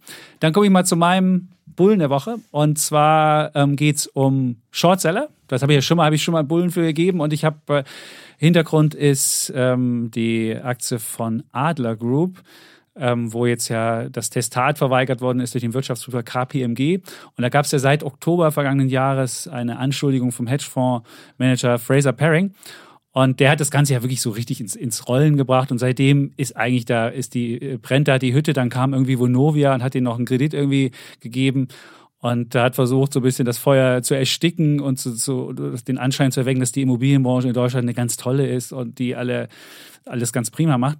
Ähm, dummerweise haben sie dann die, den Kredit von 250 Millionen in Aktien umgewandelt, die jetzt nur noch 120 Millionen wert sind. Also hat Vonovia da keinen guten Deal mitgemacht. Also nicht jetzt Aktionär von Vonovia, würde, würde ich mal hingehen und fragen, Leute, war das notwendig? Aber auf jeden Fall, ich habe mit, mit Fraser Paring gesprochen und äh, das war wirklich ein sehr, also eine Stunde haben wir mal so telefoniert, haben wir so unterhalten und es war wirklich ein sehr spannendes Gespräch, weil Paring ist so ein, so ein Brite, so wirklich so, hey, fuck it, so wirklich so ein, also wirklich eigentlich mit einem, einem britischen Humor und, und wie er so erzählt hat, wie er, wie er da vorgeht, wie er da, wer ihn da anspricht, ob die, ich habe ihn gefragt, hat die BaFin eigentlich mal mit dir Kontakt aufgenommen? Nee, haben sie nicht gemacht und ich so, hä, warum machen die das eigentlich nicht? Und der war auch der, der mit seiner Firma Viceroy den Betrugsfall Wirecard aufgedeckt hat.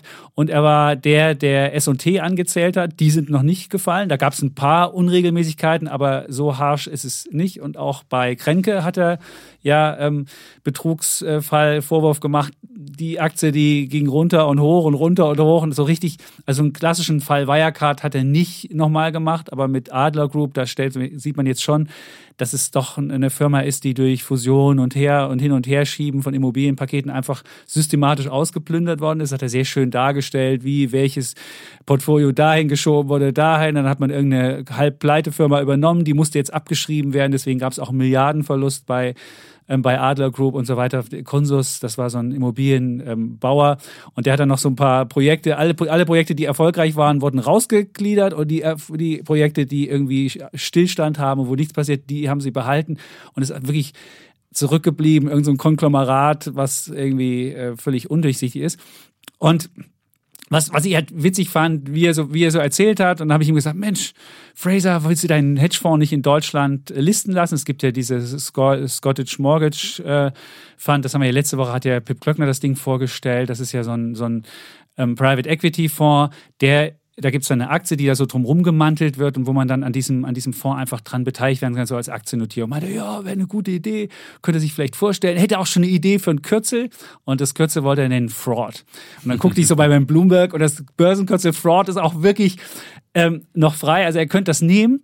Und dann habe ich ihn, dann hat er noch gesagt, ja, in Deutschland, da ist die Corporate Governance und die Überwachung durch die Regulierung wirklich noch verbesserungswürdig. Er meinte halt, in Amerika würde viel schneller die SEC handeln, würde viel schneller in Unternehmen reingehen, würde viel aggressiver vorgehen.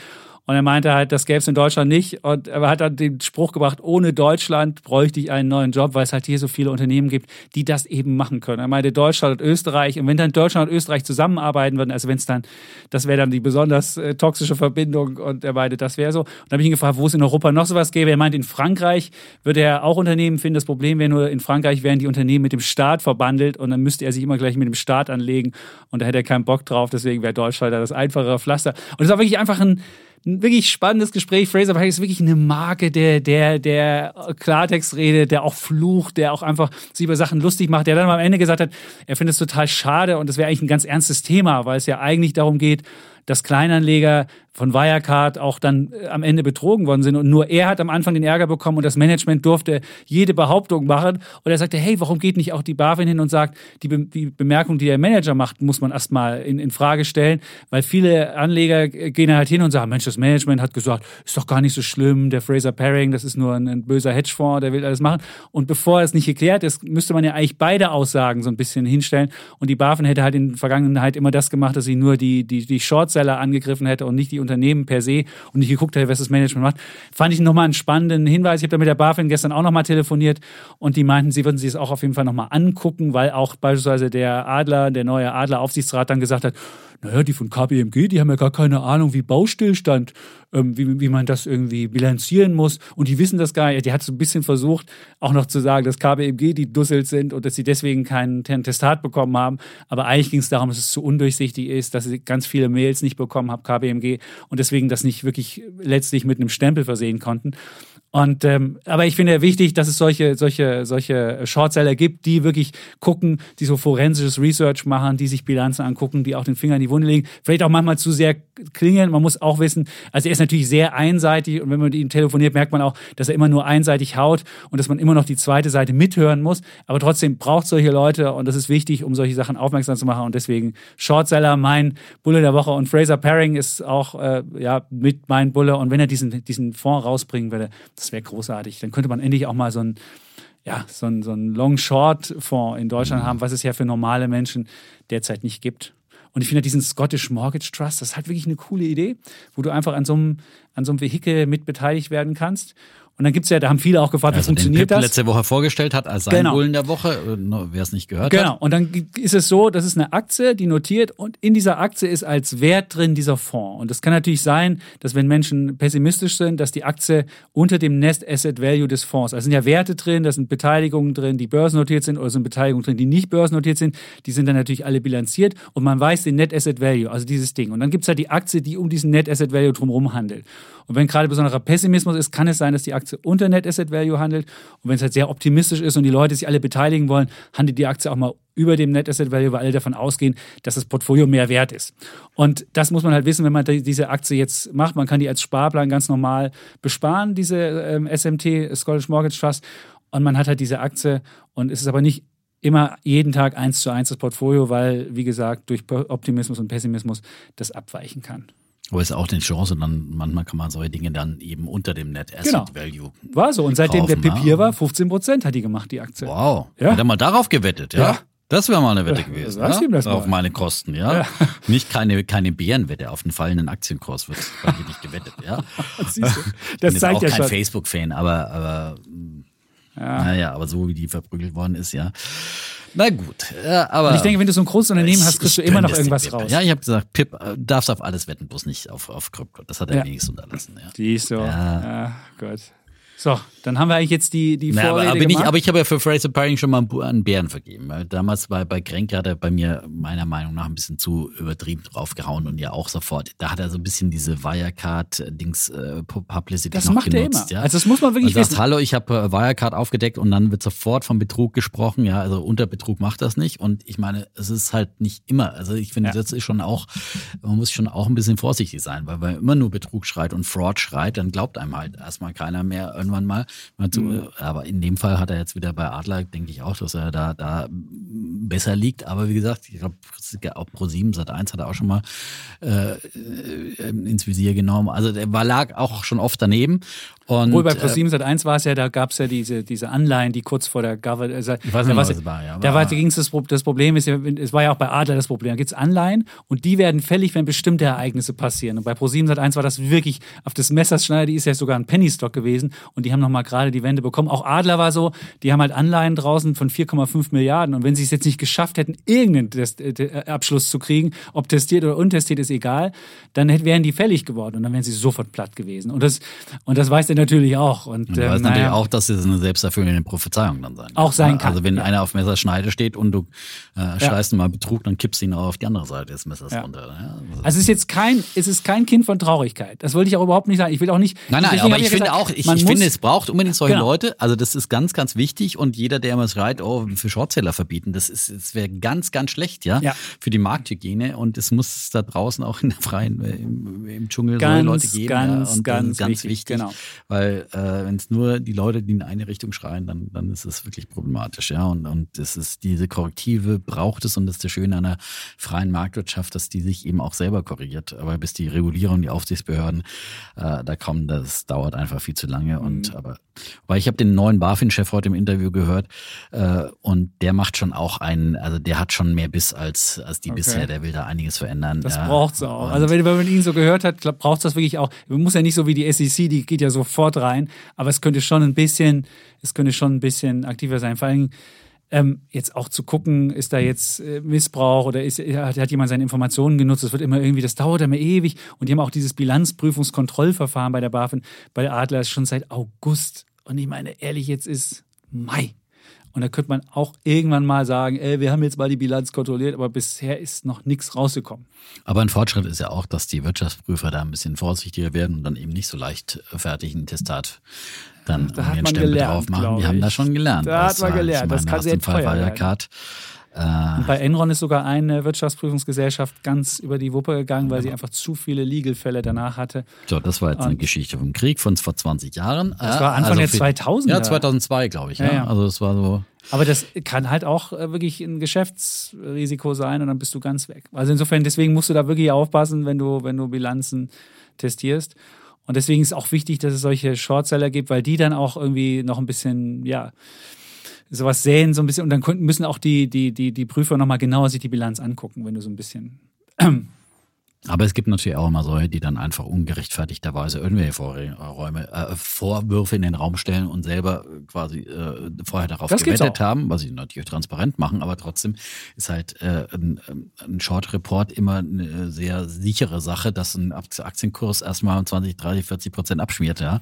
Na, Und, nicht äh, zwingend, aber bei ja, das passiert schon Ja. häufig. Wenn einigermaßen einer mit einem großen, einem bekannteren Namen Wenn ein bekannterer Name und dabei äh, ist. ein bisschen was auflistet, dann äh, wird die Aktie verprügelt. Das ist viel, viel sicherer als eine Analyse nach oben, ja. So, Die sind ähm, auch sehr, sehr, sehr wirklich spannend zu lesen und sehr unterhaltsam. Das ist halt wirklich ein unterhaltsamer Typ und das muss man wirklich sagen, das ist, das ist gut. Ja, ein guter Storyteller. ja. Ist, natürlich er wirklich auf jeden Fall. Fraser Paring ist ein guter Storyteller, ja. Gut. Kommen wir zu Dann kommen wir unsere, unsere Bullen und, äh, nicht unsere Bullenbären haben wir und Q&A. Wir haben ja versprochen, dass wir ein bisschen Fragen beantworten. Wir machen einfach so weit wir kommen. Wir, also ich habe äh, so ein bisschen die, die Fragen geordnet, die, die ersten, die reinkamen damals noch, weil wir wollten ja ursprünglich letzte Woche dieses Q&A machen. Dann haben wir gesagt, dann machen wir lieber eine aktuelle Folge mit, mit BIP, weil es passiert in diesen Tagen ja immer so viel. Wenn man da Tage vorher ein Q&A aufnimmt, dann hat sich die Börsenwelt nochmal um 180 Grad gedreht und es ist alles nicht mehr so richtig. Obwohl unsere Worte sind schon für die Ewigkeit. Ja, schon, aber ich finde, es, wenn eine Ausgabe rauskommt und dann ist schon klar, dass sie eigentlich dann schon sehr, sehr veraltet ist und wenn es nur auch nur Hintergrund, bei QA ist ja vieles an Hintergrundinformationen dabei, aber vieles ist halt auch ein bisschen aktuelle Markteinschätzung. Ne? Also man muss es auch immer vor diesem Hintergrund des Veröffentlichungsdatums sehen, aber vieles, bei vielen lagen wir, wir lagen ja auch nicht immer falsch, ja. Und wo wir falsch lagen, da hat sich nur noch die Zeit nicht in unsere Richtung oder So die, ist es. ja, das dauert. Manchmal dauern Sachen etwas länger. der Markt noch nicht äh, in die richtige Richtung bewegt. Ja, Ja. das kommt dann schon noch. Ja, So das Technoschrott-Imperium ist es noch Okay, da wäre ich jetzt nicht so sicher, ob da noch alles kommt, aber egal. nicht das ist, alles, nicht aber äh, so. Gut. Ähm, dann kommen Fangen wir mal an mit Frage. einer, einer an, persönlichen oder? Frage von ja. Luis. Äh, Meine Frage an euch ist, wann habt ihr euch das erste Mal mit der Börse investieren beschäftigt und was würdet ihr euren damal, eurem damaligen Ich heute raten? Das ist eine große Frage. Eine große Das Frage. Wir haben sie auch schon öfters beantwortet, vielleicht, Ja. ja. wie wir angefangen haben und so weiter. So, ich, ich, kann, ich bei könnte einfach, ich fange relativ, bei mir ist relativ einfach. 1996 habe ich mit der T-Aktie angefangen. Und ich habe auch wieder aus meinem, aus meinem Schufa-Bericht gesehen, dann habe ich auch damals, weil ich einen Kugelschreiber bei der Deutschen Bank bekommen habe und die Aktie da umsonst ähm, zeichnen durfte, habe ich dann auch bei der Deutschen Bank ein Konto eröffnet. Auch das war beim Schufa-Bemerk noch drin, Deutsche Bankkunde seit 1996. Also immerhin, damit habe ich angefangen. Und was würde ich mir jetzt raten? Dann habe ich halt so nach und nach ähm, alle, alle Dummheiten am neuen Markt begangen, die man begehen konnte. Also zu optimistisch gewesen und, und, und was auch immer. Und dann habe ich mich erstmal von der Börse ferngehalten bis 2008, glaube ich, und habe so ein bisschen eher physisch stillgehalten und habe dann wieder ab 2008 weitergemacht. Und was sind jetzt die, die, die ähm, ja, Ratschläge, die ich mir geben würde? Auf jeden Fall mehr Disziplin. Also bei meinen, bei meinen ETFs muss ich sagen, das läuft ganz gut. Ähm, einfach breit anlegen, regelmäßig machen.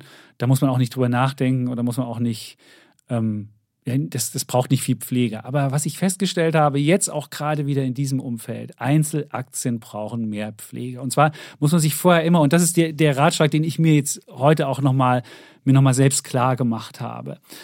Ich, viele Aktien, also man kauft ja Aktien entweder, weil man davon richtig viel hält und sagt, die sind fürs Leben. Das ist so eine Amazon, das ist bei mir eine Nvidia oder eine Airbnb. Die habe ich gekauft, da kann es runtergehen, da kann es hochgehen, das ist mir egal, die habe ich und die lasse ich laufen, alles ist gut. Und dann gibt es so Aktien, wo ich weiß, das ist eigentlich nur ein Zock. Also da weiß ich, Social Chain AG war so ein Ding, bei 30 dachte ich, komm rein, der Kofler wird die hochgeigen mit, seiner, mit, seiner, mit, seiner, mit seinen Kumpels da, die alle um die Welt gehen und bei 50 verkaufe ich sie wieder. Habe ich bei 50 auch verkauft, alles ist gut gelaufen, lief bis 60, dachte ich, Mist, mittlerweile ist sie, glaube ich, bei 15 oder 16, hat auch super funktioniert. Ähnlich mit Deutsche Bank, jetzt gerade habe ich wieder eine Deutsche Bank Wette offen, hat nicht so gut funktioniert, aber ich habe auch andere Aktien gekauft, wie ThyssenKrupp oder Covestro, auch so ein Ding. Und da stelle ich halt fest, wenn ich so eine Aktie kaufe und mir vorher sollte ich mir bewusst machen, ist es eine Aktie fürs Leben, die ich halt langfristig haben will, oder ist es nur ein zyklischer Zock, ist es nur das?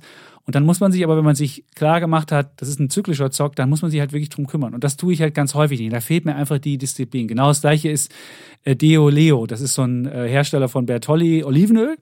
Da war mir klar, irgendwann als, als Ukraine-Krieg war, hieß es ja dann irgendwann, die Ukraine liefert uns keinen Sonnenblumensamen mehr, dann wird es kein Sonnenblumenöl mehr geben und irgendwie müssen die Leute ja Öl kaufen. Also muss Bertolli laufen. Also hat der, habe ich mit dem Gersemann, der hat die Aktie gefunden, habe ich mir einfach mal so eine kleine Zockerposition Deo Leo gekauft. Aktie stieg auch relativ schnell, dann irgendwie 40 Prozent. Und dann hätte ich aber sagen müssen, hey, 40 Prozent, alles gut, der Zock ist aufgegangen, läuft. Und habe ich nicht gemacht, habe ich immer noch die Aktie, ist immer noch 28 Prozent im Plus. Aber ich sehe halt viele so Sachen, da muss man einfach disziplinierter sein. Wenn man einen Zock hat und eine Aktie, muss man sich klar sagen, das ist mein Ziel, dann gehe ich raus. Upstart, genau so ein Ding. Vor den Zahlen habe ich die gekauft, Aktie ist 40 Prozent gelaufen, geil. Ich dachte so, ah, da geht noch mehr. Habe ich nicht beobachtet. Gucke ich heute rein, denke mir so, oh, Upstart ist ja wieder runtergegangen. Die 40 Prozent sind weg und sie ist sogar im Minus. Und das wäre so ein Ding. Ähm, es gibt, ich habe heute mit dem, mit dem Chief Investment Officer von Scalable, mit Christian Kroll gesprochen. Und der hat mir mal so ein Gedankenexperiment gesagt. Und er hat gesagt, stell dir immer vor, wenn du was kaufst, du könntest es nicht wieder verkaufen. Was wäre es dir dann wert? Und äh, dann sagst du dir halt, bei Bitcoin würdest du sagen, wenn ich es nie wieder verkaufen kann, denkst du dir so, oh, dann wäre es Null. halt null. Ganz genau. Und Aber Warren bei, Buffett hat immerhin gesagt, für alle Bitcoins der Welt würde er 24 Dollar immerhin bezahlen. Immerhin. Ja, ja, aber wisst ihr, genau, das sind die Sachen. Und das ist halt, und dann weißt du, wenn du dir das sagst, was, was wäre, dass du das Ding nur gekauft hast, weil du denkst, möglicherweise, also ich finde, Bitcoin hat auch, hat auch einen Wert, da bin ich nicht ganz bei null, aber. Wenn aber, man jetzt keine Krypto Wir müssen ja keine Kryptosachen machen. Aber wenn man sich überlegt und wenn man sich sagt, hey, ich kaufe das nur, weil ich denke, ich kann später wieder zu einem höheren Preis verkaufen, dann ist dieses Gedankenexperiment, was wird zu dem Ding geben, wenn du es ähm, wenn du es äh, äh, wenn du es nicht verkaufen könntest, dann wird's, weißt du genau, das sind Aktien, um die ich mich kümmern muss. Also weißt du jetzt, jeder sollte dann immer dieses Gedankenexperiment komm, überleg dir, was wäre es dir wert, wenn du es nicht wieder verkaufen könntest. Wenn du sagst, das ist mir mehr wert, wenn ich es nicht verkaufen kann, dann muss man sich nicht drum kümmern, Aktie hinlegen. Und wenn du aber sagst, ah, eigentlich kaufe ich die Aktie nur, weil ich denke, es gibt irgendwann einen Doofen, der mir sie nochmal zu einem höheren Preis wieder abnimmt, dann muss man sich drum kümmern. Und das wäre so eine, so, eine, so, eine, so eine Kümmerregel, die man ähm, ja, nehmen könnte. Und das wäre so für Einzelaktien mein, was ich mir selbst mal noch klar machen sollte. So. So, also bei mir, äh, meine erste Aktie war zehn Jahre früher ungefähr, 1986, äh, als ich noch äh, im Gymnasium war, auf Anraten des Wirtschaftslehrers, ja, äh, der gesagt hat, ihr müsst die Deutsche Bank Aktie kaufen quasi, da könnt ihr gar nichts falsch machen mit der und die wird, kann nur steigen, ja, und auf jeden Fall nicht pleite gehen, ja. Und ein Jahr später kam dann der große Aktiencrash von 1987, ja, und die Deutsche Bank Aktie war nur noch die Hälfte wert und dann habe ich erstmal zehn Jahre an der Börse pausiert ungefähr, nicht ganz, aber auch sowas bis äh, Mitte der 90er Jahre, bis ich dann wieder dann sukzessive mehr eingestiegen bin und die Deutsche Bank Aktie dann auch mal wieder ihr, ihr Einstiegsniveau erreicht hatte. Ja. Und dann habe ich mir SAP gekauft, das war meine zweite Aktie. Wo- Von der hat mir einen Kumpel abgeraten, der Unternehmensberater war. So, ach Gott, SAP ist so schlecht und so weiter. Und äh, die, die wird ganz unbeliebt bei den Kunden. Aber das war auf jeden Fall ein gutes Investment damals. Und, und dann kam der neue Markt und ich bin in den neuen Markt eingestiegen und äh, erstmal Mördergewinne gemacht und immer gieriger geworden. Und ähm, dann kam die ganze Overconfidence, Selbstüberschätzung und äh, auf Kredit äh, gezockt und so weiter und so fort. Und äh, das ging äh, wunderbar nach oben, aber auch wieder nach unten. Und deswegen würde ich meinem damaligen Ich raten, also erstens äh, viel, viel mehr breiter gestreut anlegen, nicht nur in Einzelaktien, sondern das habe ich damals überhaupt nicht gemacht. Ähm, es gab halt leider auch diese ETFs waren überhaupt nicht, gab es in Deutschland eigentlich quasi um die Zeit noch nicht. Äh, Amerika hat es so langsam angefangen und da aber auch später Anfang der waren immer noch aktive Fonds, dann hatte ich mal ein bisschen was aktive Fonds, aber ähm, also auf jeden Fall mehr breit gestreut anlegen und die, die Einzelwetten einfach ähm, kleiner machen und mindestens irgendwie 50 Prozent äh, des Portfolios sollten dann eigentlich, äh, finde ich, in, in ETFs und, und breit angelegt, weltweit angelegt sein. Und ähm, und äh, dann eben nicht mit Kredithebel äh, spekulieren, weil das einfach dahin losgeht und dann kann man eben gerade auch die die Lebensaktien, dann wird man halt dann in ungünstigen ähm, Crash-Situationen zwangsausgestoppt und das ist halt besonders ärgerlich, wenn man eigentlich eine äh, Buy-and-Hold-Strategie auch gerade für für äh, ähm, Aktien hat, die man eigentlich an die man fest glaubt und und dann eben auch nicht zu früh verkaufen sollte. Und mein anderer großer Fehler war ja dann einfach die Amazon-Aktie, die ich günstig bei äh, 5 Euro damals ungefähr äh, gekauft habe, mit 100 Prozent Gewinn wieder zu verkaufen äh, und äh, nichts heute noch zu haben.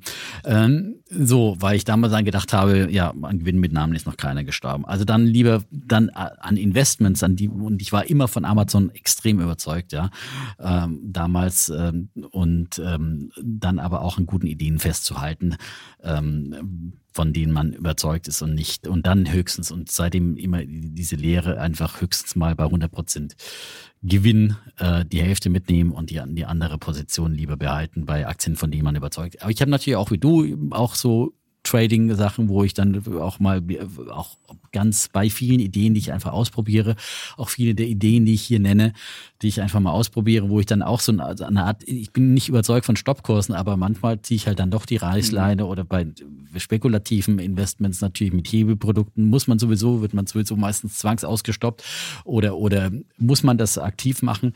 Ähm, also da gibt's keine keine eine reine Lehre und jeder muss einfach sein System selber finden. Das ist sowieso immer das Wichtigste, was ich allen sage. Aber äh, Basisanlage, einfach ETF-Sparpläne und natürlich wäre ich über all die Jahre, glaube ich, einfach besser gelaufen, wenn ich alles nur in weltweit anliegende ETFs gepackt Aber hätte. weniger Spaß Aber ich hätte den. Spaß nicht Nein, gehabt. Spaß, ich hätte auch diesen Beruf bestimmt nicht gefunden, Ja, sondern genau. äh, und äh, nicht so mit Wirtschaft ich hätte mich nie mit Wirtschaft beschäftigt, ich wäre nie Börsenmoderator geworden und wäre dann, Ja. keine Ahnung, bei TV München irgendwie keine Lösung. verkümmert, ja. Das ist keine Lösung. Alles, alles. Und, und von daher hat alles immer so seine, seine Vor- und Nachteile und es ist nach wie vor, ich, ich liebe dieses, äh, nicht die Börse und diese Beschäftigung mit Geschäftsmodellen und ich würde immer sagen, man muss auf jeden Fall, nie, also man, also wer es ganz einfach haben will und ich bin froh äh, für alle, die sagen, ich will mich da nicht kümmern, aber ich mache einen ETF-Sparplan und dann äh, nehme ich dir mir die diese, äh, ich habe es dann auch wieder gesagt, es ist wirklich hier noch, ich, du hast hier alle Links, du hast hier einen Ja. Broker-Link, du hast hier einen ETF, den ich äh,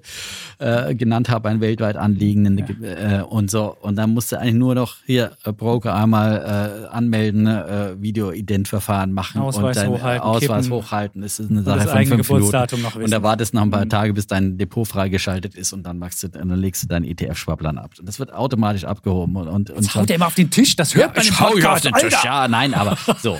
Das ist die einfache Variante und wer Spaß haben will, Ja. der darf auch mit, äh, mit genau so. rummachen, Ja. aber eben, eben kontrolliert und nicht immer Mhm. sagen und dann, ich bin natürlich auch mit der Ver- Versuchung dann wieder zu sagen, okay, jetzt verkaufe ich wieder ein paar Fonds und hau das Butter da nochmal rein, um da wieder Verluste Ah, das auszugleichen. Gefährlich. Muss man aufpassen. Ich muss mich immer noch und ich muss, was Disziplin. ich meinem damaligen Ich jetzt rate, muss ich meinem heutigen Ich auch immer wieder noch raten. Mhm. Also das ist, ähm, ist halt immer eine Verlockung, aber ähm, ja, ja, es ist ein lebenslanges Lernen, das muss man einfach so sagen. Und es geht wirklich einfach. Und ich habe ja mit, wie gesagt, mit dem, mit dem, mit dem äh, Kroll heute gesprochen, der hat mir noch ein paar exklusive Sachen erzählt. Das kann ich. Oh. Die machen nämlich demnächst, kannst du auch einfach in Themenideen. Du kannst beispielsweise in Zukunftstrends investieren und dann hat der für dich genau Zukunftstrends. Dann hat er für dich so ein DBX-Trackers, Automation, Robotik, Batterie, Blockchain, Biotech, Clean Energy, Security, Wie alles so in eine Art Ding. Dach-ETF Dach oder was? Nee, es ist nicht ein Dach-ETF, das wäre nur Dach-ETF ja schon. Das ist einfach nur eine- einfach, ich gebe ein- Das ist eine, das ist Clean eine, das ist eine äh, viele Vermögensverwahrung. Kostet so. 75 Basispunkte, 0,75 Prozent. Oh, das ist aber schon Das- ein bisschen viel.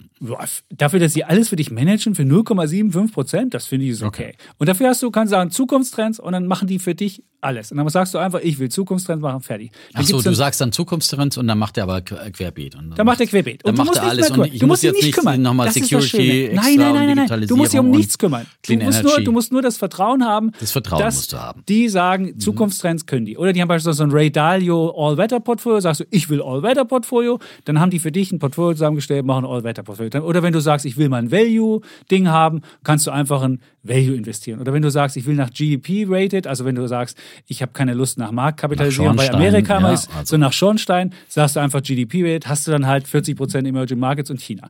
Und das finde ich halt einfach, es wird immer einfacher. Es gibt immer mehr Produkte, wo du, wo du keine Ahnung haben musst. Mhm. Dann sagst du einfach, ich will das haben und dann gibst du dein Geld dahin, dann kannst du es einfach überweisen und musst dich um nichts kümmern. Also Ja. wer keinen Bock hat, sich zu kümmern, für den wird es auch immer einfacher und der muss auch nicht immer nur die Standardlösung von der Stange nehmen, sondern kann auch sagen, ich will Zukunftstrends oder keine Ahnung, Ray Dalio. Und äh, welche, welche Aktien in Zukunftstrends sind in ganz vielen dieser ETFs drin? Habe ich mir auch noch sagen lassen. Was glaubst du, was ist so die, die Aktien, die in, in, in vielen, wenn du, das Problem ist ja, wenn du Zukunftstrends ETFs kaufst oder wenn du beispielsweise Security ETF oder Batterie oder Automation und Big Data, gibt's ja in den ganzen ETFs gibt's ja immer Du meinst Einzelaktien, Einzelaktien, die, die die, die sich überlappen, ja. Also Ja. ich würde mal sagen, natürlich klar, also Softwareanbieter sind ja, brauchst du ja überall. Halbleiter. Halbleiter. Halbleiter, genau. Und das muss man auch mal, auch wenn man selbst sowas macht, und das, das machen die dann auch für dich, auch wenn man selbst verschiedene Zukunftstrends sich ja selbst mixt. Und das Gute ist, man kann auch auf die Webseite gehen, kann sich gucken, was nehmen die und kann sich dann selbst auch raussuchen. Man muss auch nicht mal diese 0,75 Prozent zahlen, sondern kann es auch selbst sich raussuchen.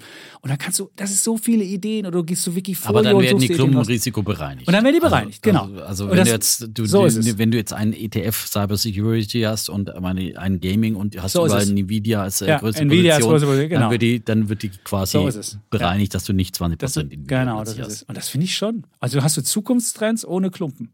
Das ist auf jeden Fall ein gutes, gute Ja. Sache. Ne? Und finde so auch sagen. So ein Ray Dalio-Produkt, All Weather, fand ich jetzt auch Ja, okay. Ich glaube aber nicht an, an All-Weather-Produkte, dass die immer funktionieren, weil das ist halt einfach, es gibt keine Allwetter-Lösungen. Ja. Aber du hast halt einen, einen Drawdown, der halt kleiner ist. Du hast halt nicht 70 Prozent geht's runter oder 60 Prozent, sondern die meinten halt, sie haben es zurückgerechnet, es wäre nur 40 Prozent Drawdown. Also wenn du halt sagst, ich will maximal 40 Prozent, kann natürlich auch keiner dir garantieren, dass es weiter so ist. Ja, aber Allwetterreifen funktionieren nicht wirklich und, und, und Allwetterkleidung Ach, auch nicht. Ja, kannst natürlich Aber immer wenn mit kümmern mit deinem willst? Friesennetz äh, mit kurz äh, mit, ab, ab, ab, Okay. äh, mit, mit diesen Hosen, die man dann immer mit Reißverschluss abtrennen kann. Ja, hast du siehste. natürlich und, die- und, und die Jacke, die, äh, die Outdoorjacken, ist ja, die Bergsteiger. Das ist schön zum, zum, zum Bergsteigen, aber ich meine, Aber du musst dich selbst nicht drum kümmern. Und du sagst, okay, ich habe das jetzt und die kümmern sich um mich. Und ich muss es nicht machen. Und das ist natürlich das Problem, wenn du FOMO hast, bist du natürlich nie ganz oben mit dabei, bist aber auch nie ganz unten mit dabei. Aber ich finde, wir sind jetzt damit äh, gut bei unserer nächsten Frage. Ja. Also wenn wir so weitermachen, schaffen wir nicht viel Fragen. Ja, man, äh, ja. Wir machen eine anderthalb Stunden Schluss. Dann Ja, werden halt die ne, anderen Schluss, ja. Fragen die wann anderen Fragen werden aufgeschoben. So ist es. aufgeschoben, nicht aufgehoben. Aber So. Florian hat jetzt eben auch zu diesem ganzen, äh, zu dieser Thematik eine wichtige Frage. Und er äh, fragt, er würde, äh, wie würdet ihr den Wechsel von einem 100% Growth Tech Depot zu 50-50 Verhältnis hinbekommen? Ähm, Leider stehen aktuell keine Einmalzahlungen. Er sagt, er hat mal äh, mit einer hohen Einmalzahlung eben ein Growth äh, Tech-lastiges äh, Depot gestartet und das äh, enttäuscht ihn jetzt mittlerweile. Und deswegen fragt er, jetzt einfach 50% Tech verkaufen und dafür 50% den MSCI Welt kaufen? Fragezeichen. Selbst der Bär würde sagen, Also nee. würde ich, genau. Also ich, lass mich mal und anfangen und dann äh, also ich würde auf jeden Fall sagen, Rebalancing erstens ist dann nicht irgendwie 50% Tech verkaufen, dafür ein MSCI Welt kaufen. Weil das ist, MSCI Welt ist ja auch sehr, sehr tech-lastig. Da haben wir ja auch die größten Positionen, sind ja fast nur die großen Tech-Konzerne. Äh, Apple, Amazon, Microsoft und so weiter, wie sie alle heißen. Ähm, in den Top 10 sind fast nur Tech-Werte zu finden. Insgesamt ist der Tech-Anteil beim MSCI Welt, glaube ich, auch über 20 Prozent. Guck mal nach, Und ähm, also da ist man dann einfach, äh, ist dieser Klumpen eben auch noch sehr stark vertreten. Wenn, da muss man eher gucken, dass man da irgendwie so Value-ETF oder sowas dazu kauft, was dann eben äh, nicht tech-lastig ist. Ähm, und äh, die Frage ist, ist jetzt dafür ein guter Zeitpunkt? Es ist meiner Meinung nach der falscheste, der schlechteste Zeitpunkt, um so ein Rebalancing zu machen. Grundsätzlich kann man über solche Rebalancing, sollte man nachdenken, dass man ein ausgewogenes Depot hat. Ja, das sagen wir immer wieder. Deswegen am besten, wenn man breit streut, kann man eben über einen MSCI Welt, über einen MSCI All Country World, über einen FTSE All World dann eben ganz breit streuen und ohne, dann hat man auch schon, äh, ist man auch tech-lastig, aber eben nicht, nicht pure Tech, ja. Und äh, das kann man dann machen, aber nicht jetzt kommen, wo Tech so abgeschmiert ist, so äh, unter die Räder gekommen ist. Mittlerweile auch Big Techs immer stärker unter die Räder gekommen sind zuletzt und vorher die zweite und dritte äh, Technologiereihe massiv abverkauft wurde. Also meiner Meinung nach ist es jetzt der schlechteste Zeitpunkt und jetzt zu sagen, jetzt muss ich von Technologie in Value gehen, weil wir sehen ja gerade, äh, gerade heute an diesem Tag, ja, größte Gewinner im DAX ist Delivery Hero, ähm, also heute Mittag, als ich das letzte Mal drauf geschaut habe, gewesen mit 7% Gewinn ungefähr. Covestro größter Verlierer, ungefähr mit 7% Verlust zeitweise. Und da sehen wir jetzt, also an so einem Tag wie heute, ähm, es kann auch mal ganz schnell wieder in die andere Richtung gehen, dass nämlich die ausgebombten Tech-Werte dann plötzlich aufholen, weil die Zinsängste vielleicht doch nicht so sich realisieren, die Zinsen nicht so stark äh, steigen, wie, wie es der Markt zuletzt erwartet hat. Und ähm, zum Beispiel dann eben Rezessionsängste kommen, die wiederum die Value-Werte unter Druck bringen, ja. Und äh, denn die hängen äh, ganz direkt dran an der Konjunktur, an der Weltwirtschaft.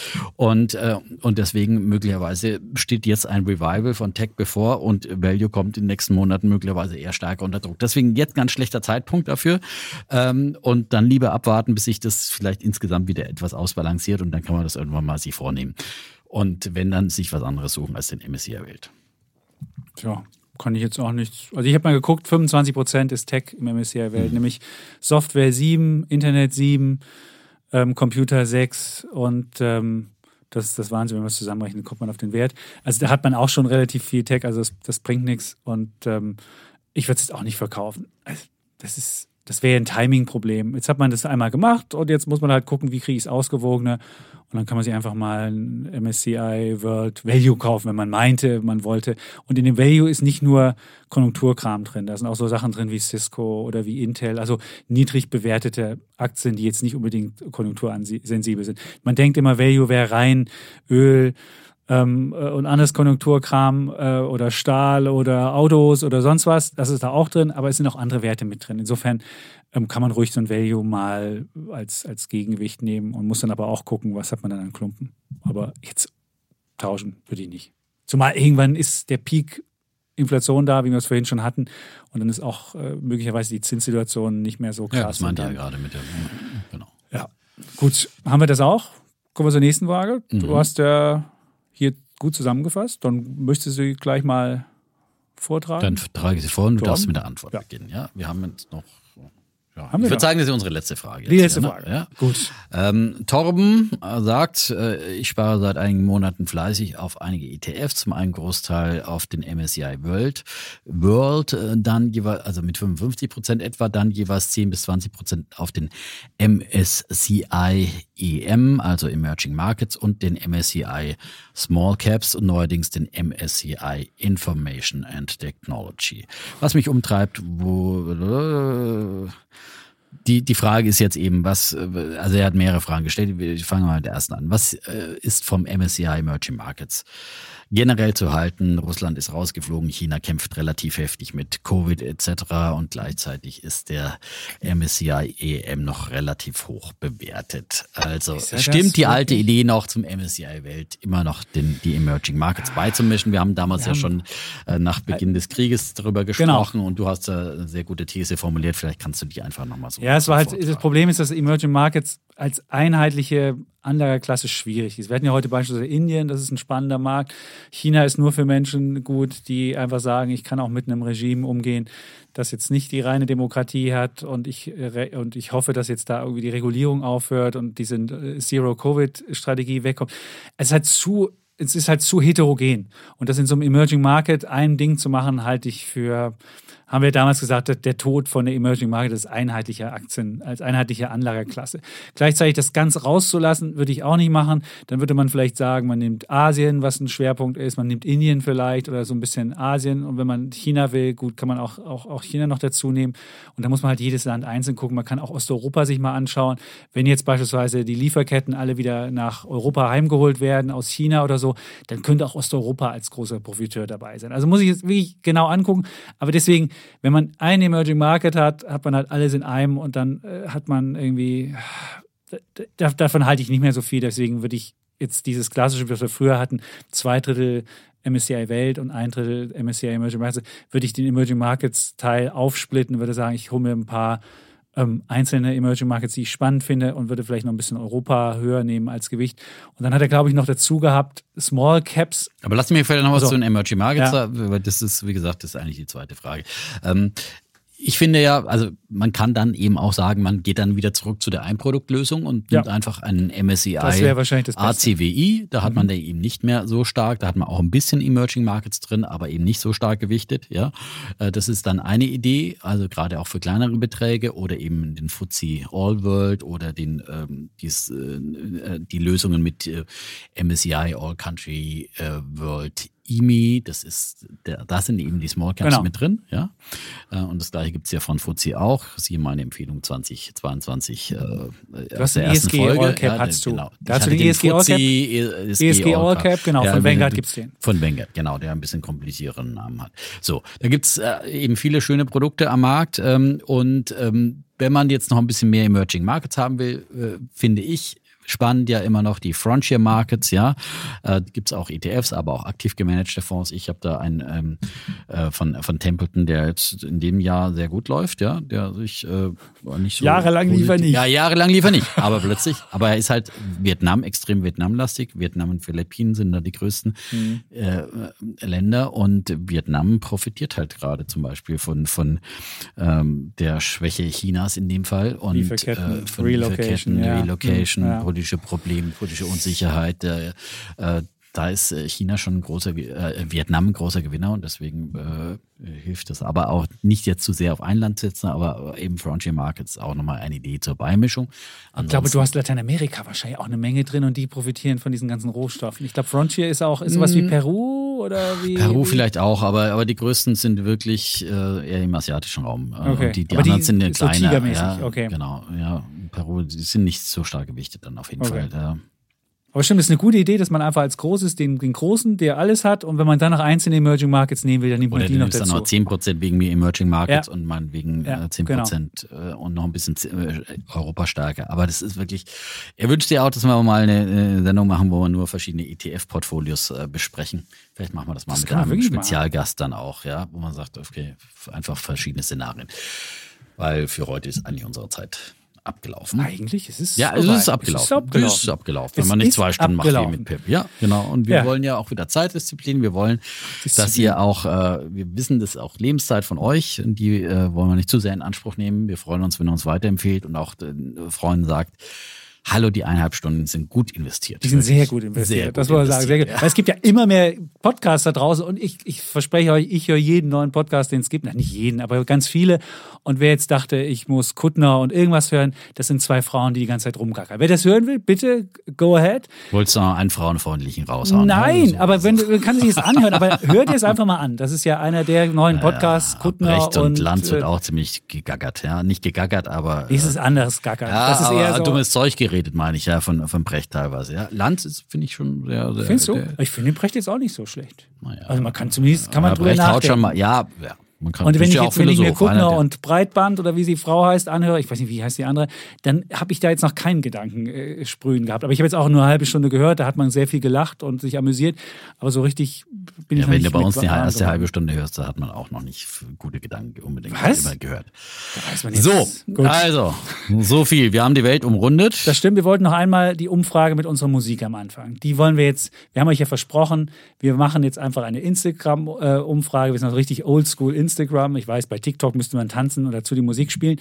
Machen wir nicht, aber wir machen einfach eine Umfrage einmal bei Dietmar Defner. Nee, und wir machen sie einfach nur hier, klingelt schon der Timer. Ja? ja wir machen sie nur bei dir. Ich, Okay, das ist mir zu gut. kompliziert. Dann ja, mache ich dann- alles beim Schuldensühner. Beim und Schuldensühner, dann okay. haben wir eine Komplettbilanz. Ich werde besser. am Mittwoch, einfach am Mittwoch um 10 werde ich einfach, da habt ihr auch die Chance gehabt, den Podcast zu hören, werde ich einfach eine Umfrage machen als Story und dann sage ich einfach alte Musik wieder oder, also nee, äh, alte Musik wieder ja oder nein. Und das ist dann die Umfrage ganz einfach. Und wenn ihr Ja macht, gibt's die alte Musik. Und wenn ihr Nein macht, gibt's, äh, bleibt die poppige Musik. Und bei zwei Drittel ähm, alte Musik wieder, würden wir dann wieder Es muss ein klares Votum sein, ja? Ein, Es muss ein klares Quorum. Es Votum gibt ein sein. Quorum. Es ja? gibt ein Forum, genau. Und wie viel müssen mit mitmachen? Es müssen auch ein paar mitmachen. Also wenn jetzt so drei Leute das jetzt hier. Ja, sollten Ich würde sagen, mindestens im dreistelligen Bereich. im dreistelligen Bereich. Okay. Ja. Und wenn ihr das macht, dann könnt ihr das machen, ist so. mitmachen. Und dann würden wir dann hier auch euren Wunsch wieder Damit es umsetzen. auch demokratisch legitimiert ist. Ja, Die genau. Basisdemokratie. So, ja. jetzt so, aber die Welt wirklich umrundet. Ja. Also Und morgen dann- 10 Uhr. So. können wir sagen, wir sagen Tschüss, Und ciao. bleiben Bulle, Und Bär. Defner. Und Chapitz.